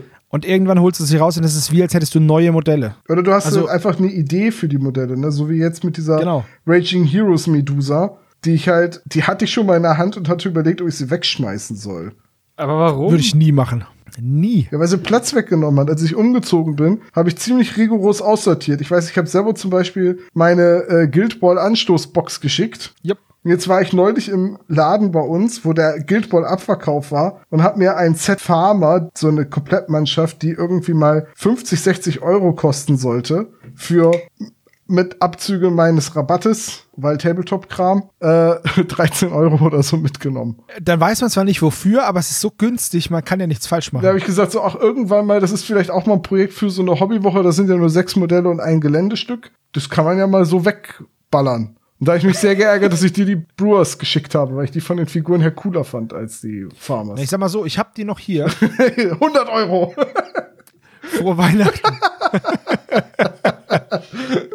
Deswegen bin ich ganz schlecht darin, Dinge wegzugeben, weil ich mir immer denke, ja, aber wenn du die mal brauchst, haben ist doch besser als brauchen. Da ist was dran. Und dann, ich kriege aber da immer Probleme mit sowas. Also, wie gesagt, ich habe halt auch sehr viel Kram rumstehen einfach. Es ist jetzt bei mir nicht so schlimm, weil ich ein Zimmer dafür habe, in den ich den ganzen Kram reintun kann. Dann verbreitet sich das nicht in der Wohnung. Ich kann immer sagen, ja, das ist mein Hobbyraum. Da ist es halt so, das ist dann halt auch alles durcheinander. Ja, nicht durcheinander, aber alles gestapelt und so. Und dann ist es eben so. Und ich, ja, Aber du sagst das so leichtfertig. Bei Christian ist es so schlimm geworden, er musste umziehen. das stimmt. Äh, Richtig schwierig gewesen damals. Er ist so ein Pile of Shame geflohen. Irgendwo ist ein Haus voll mit Kram, den eigentlich malen müsste rum und keiner traut sich rein. Der Plastik-Messi. Also tatsächlich ähm, ist dabei nichts verkauft worden. Die wenigen Modellen, die ich in meiner ganzen Karriere verkauft habe, ähm, das waren ja meine 40k, Tau und Orks Sachen. Den Orks trauere ich jetzt wieder nach. Ich habe jetzt sehr lange meine Saga-Sachen nicht mehr in die Hand genommen. Jetzt für Seppel werde ich sie wahrscheinlich ein bisschen auspacken, weil sich da was ergeben hat. Und meine War Machine-Sachen, die stehen gut in der Kiste. Und mal sehen, was mit denen mal passiert. Bei mir stehen sogar noch die War Machine Sachen von einem guten Freund rum. Seit zehn Jahren oder so. Ich habe eine riesen Trollblattarmee von War Machine Hordes und weiß nicht, was ich damit machen soll. Oh, es gibt bei Saga eine ganz geile Liste. Für die Herren der Wildnis gibt es eine Minotaurenarmee, aber Minotauren können ja auch Trolle sein. Besteht nur aus Großmodellen und Monstern. Sehr elitär, aber irgendwie sehr, sehr cool. Ja, das ist das nächste. Saga Ära der Magie. Habe ich mir schon überlegt, hm, da könnte ich mir ja das Regelwerk mal kaufen, was wieder den Bogen schließt zu diesen figurenagnostischen Dingern. Das ist ja nicht so schlimm, weil wenn ich das dann nicht spiele, dann stelle ich einfach das Buch ins Regal und fertig. Ja, so habe ich es auch Das gemacht. fällt ja nicht mal auf. Und dann habe ich angefangen, es zu spielen. Ja, siehst du? Das ist das Ding, ne? Mit den Dingern. Woran haltet ihr Lehen? So haben wir noch Themen, über die ihr sprechen wollt. Nö. Dann wird das jetzt ein etwas längerer Abschied. Erstmal vielen Dank, Tom, dass du heute da warst und die Redezeit so gut gefüllt hast mit deinen Anekdoten. Ja, vielen Dank für die Einladung. Äh, hat Spaß Sehr gemacht, gerne. nach so langer Zeit mal wieder über Tabletop zu reden und nicht über drei Fragezeichen. Ja, kenne ich. Das Gefühl ist mir bekannt. Du bist auch gerne weiterhin hier ein gern gesehener Gast. Zu mehr wird's ja in absehbarer Zeit nicht mehr kommen, aber das ist nicht so schlimm. Du bist ja trotzdem immer willkommen. Danke Christian, danke Hannes, dass ihr da wart. Und danke an alle Hörer für die Treue über 250 Folgen. Wir würden uns sehr freuen, wenn ihr uns den einen oder anderen Kommentar da lasst und oder einen Glückwunsch vielleicht, muss nicht sein. Aber wir haben jetzt hier am Ende noch eine ganze Batterie von Glückwünschen, die uns erreicht hat, für die wir sehr, sehr, sehr, sehr dankbar sind.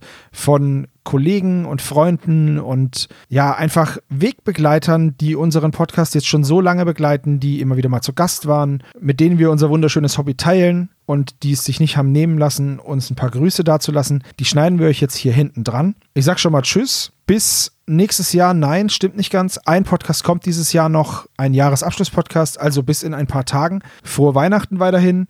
Genießt die Zeit, passt auf euch auf. Dankeschön, Jungs. Und damit sind wir raus. Ciao. Tschüss. Tschö. Auf Wiedersehen. Hallo, ihr lieben Magabotato-Freunde, hier ist der Tobi vom Bion Brezel Tabletop.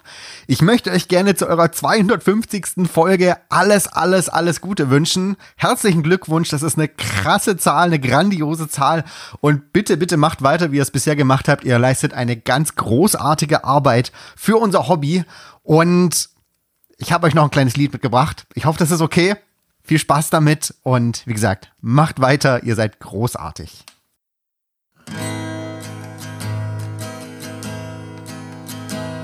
Unsere Helden, unsere Helden nehmen das Mikrofon zur Hand. Ich sag euch, ich sag euch, Magabotato kommt. Es ist Schluss mit Langeweile im Tabletop-Land. Passt auf, passt auf, Magabotato kommt. Mit der Macht ihrer Stimmen und dem Pinsel in der Hand.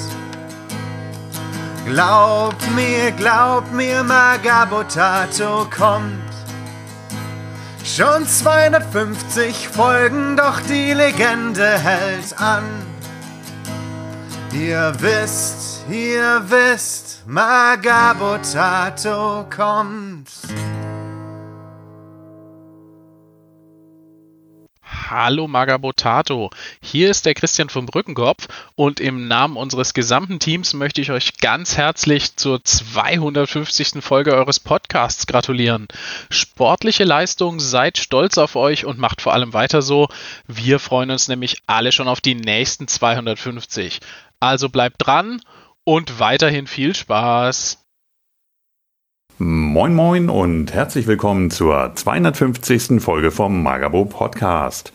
Ich bin Dennis, der Atelieronkel und habe mir heute mal die nächsten 250 Zehntelsekunden unter den Nagel gerissen.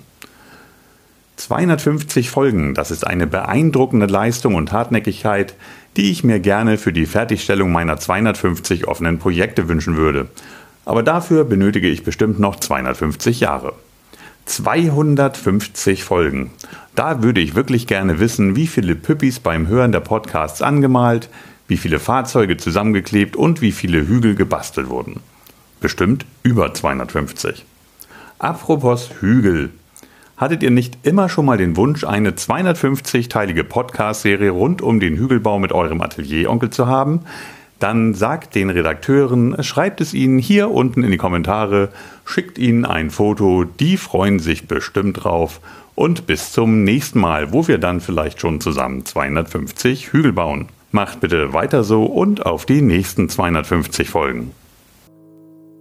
Moini und hallo, liebe Magabotatos. Hi, ehemaliger Heimat. Hier ist Dennis und es freut mich sehr, dass ihr es geschafft habt, 250 Folgen des Magabotato Podcasts nicht nur aufzunehmen, sondern auch zu veröffentlichen. Damit habt ihr bewiesen, dass ihr viel mehr Durchhaltevermögen habt, als wir damals mit der Serie. Es freut mich sehr, dass ihr es bis hierhin geschafft habt und ich wünsche euch viel Spaß bei weiteren 250 Folgen und natürlich auch mit dem Hobby. Aber eine Sache müsst ihr mir noch mal bitte beantworten. Wer hat sich diesen dämlichen Namen ausgedacht?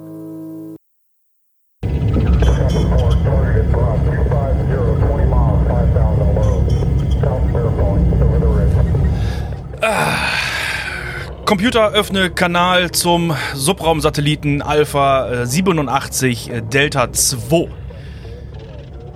Ja, sehr gut. Sende eine Nachricht an das ganze Team von Magabotato. Ja, genau das. Liebes Magabotato-Team, wir hier auf der Endless Side freuen uns, euch wirklich ganz liebgemeinte herzlichste Glückwünsche zu übersenden. Hallo, Piwi, Piwi, Ja? Ha Piwi, ja? du, Ja, Piwi, ist hier, ist hier, ist hier mein imperialer Kampfläufer lang gekommen, der ist schon wieder ausgebüxt. Ich finde ihn nicht. Hast du unten im, in der Shuttlebucht nachgeguckt? Ich hab's vorhin kla klappern hören Nee, da.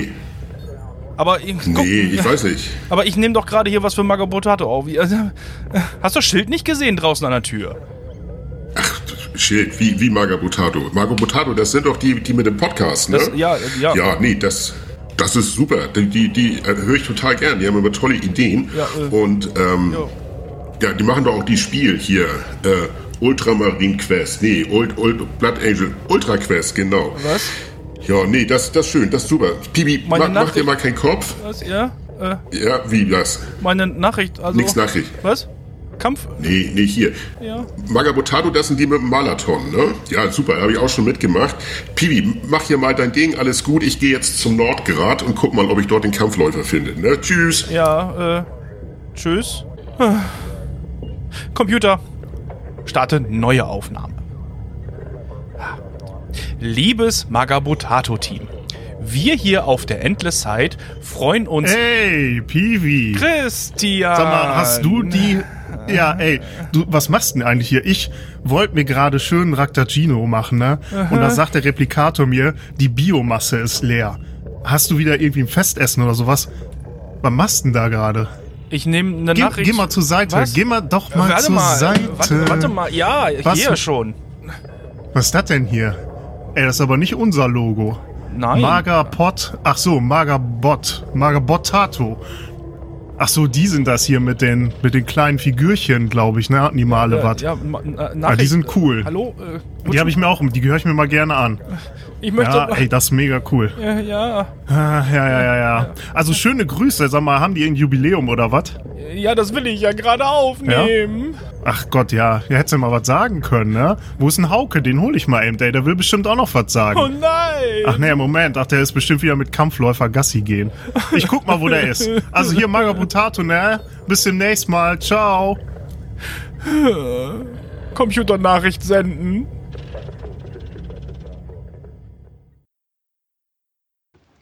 Na, hallo, liebe, liebe, liebe Magabotato Leute. Ne? Ähm, ja, ich habe dann natürlich auch diese schöne Nachricht gehört, dass ihr bereits ihren 250. Äh, Sendung gemacht haben oder eigentlich bald machen. Und ja, das muss gefeiert werden. So, ähm, äh, ich war nur einmal da, hat viel Spaß gemacht. Äh, ich habe auch gleich gesagt, hey, das müssen wir mal wieder machen. Aber ähm, bis dahin wünsche ich euch alles Gute, sehr viel Spaß, viel Erfolg mit eurem Podcast und ich hoffe, dass noch viele, vielen Hunderten äh, noch dabei kommen. Also viele Grüße von Gerard Shifting Lens aus Holland und ich komme gerne noch mal wieder vorbei. Heute ist ein besonderer Anlass und da brauchen wir eine besondere Stimmung. Moment mal, ich kram mal eben in meiner Kiste. Ah, da haben wir es, da haben wir es. Moment, Moment. Ah, viel besser. 250 Mal Gänsehaut bei euren zarten Stimmchen. 250 Mal geballte Information durch knallharte Recherche. 250 Mal auf Play gedrückt. 250 Mal die Liebe zum Hobby in herzerwärmende Worte verpackt und unseren Ohrenschmalz zum Schmelzen gebracht. 250 Mal geweint, weil die Folge schon wieder zu Ende war. Liebe Magabotato-Innen, wir bedanken uns bei euch für 250 wundervolle Folgen Podcast vom Feinsten. Und wir freuen uns auf weitere 250 Folgen in Liebe der gesamte Tablepot.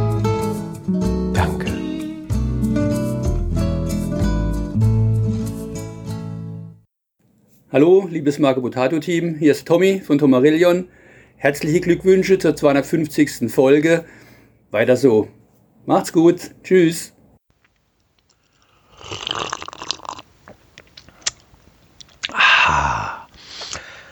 Jetzt sitze ich hier so bei meinem Nachmittagskaffee und denke mir so, Werner, war da nicht irgendwas? Hast du nicht was vergessen? Und richtig, Magabutato hat Jubiläum. Alles Gute euch zur 250. Folge. Das ist echt toll, dass ihr es so lange macht, so toll macht. Und ja, ich freue mich auf die nächsten 250 Folgen und wünsche alles Gute. Ciao.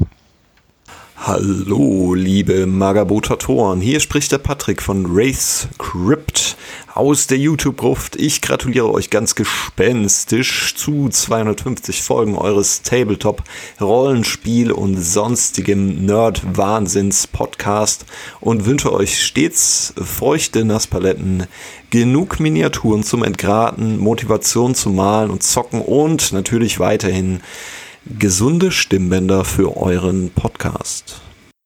Hallo, liebes Magabotato-Team. Hier sind Sascha und Steffi vom Tabletop Basement.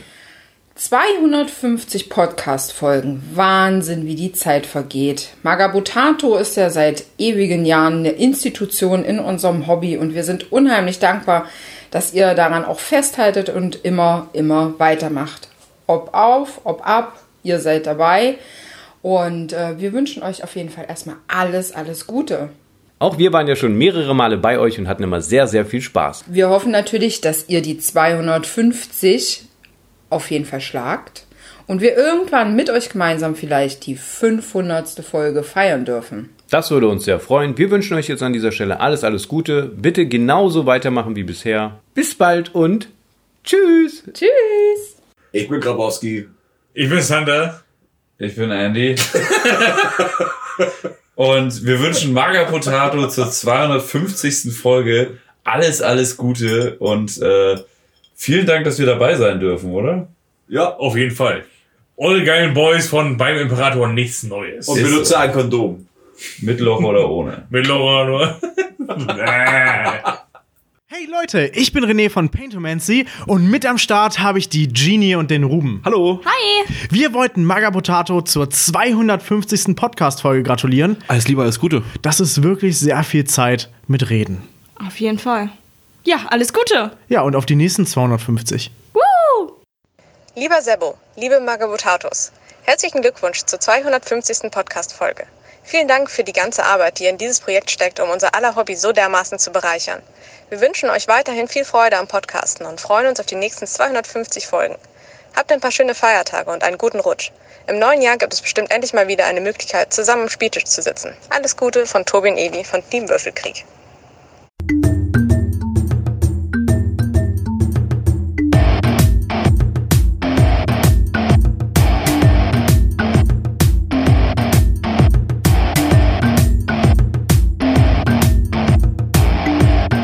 Magabotato, ein unabhängiges und kostenloses Projekt von Fans für Fans unseres gemeinsamen Hobbys. Gerne könnt ihr uns unterstützen, indem ihr uns entweder eine Spende über paypal@magabotato.de zukommen lasst oder uns auf www.patreon.com/magabotato abonniert. Weiterhin freuen wir uns auch immer über gespendete Stunden für Ophonic. Den Button hierfür findet ihr auf unserer Website www.magabotato.de. Vielen Dank fürs Hören und bis bald!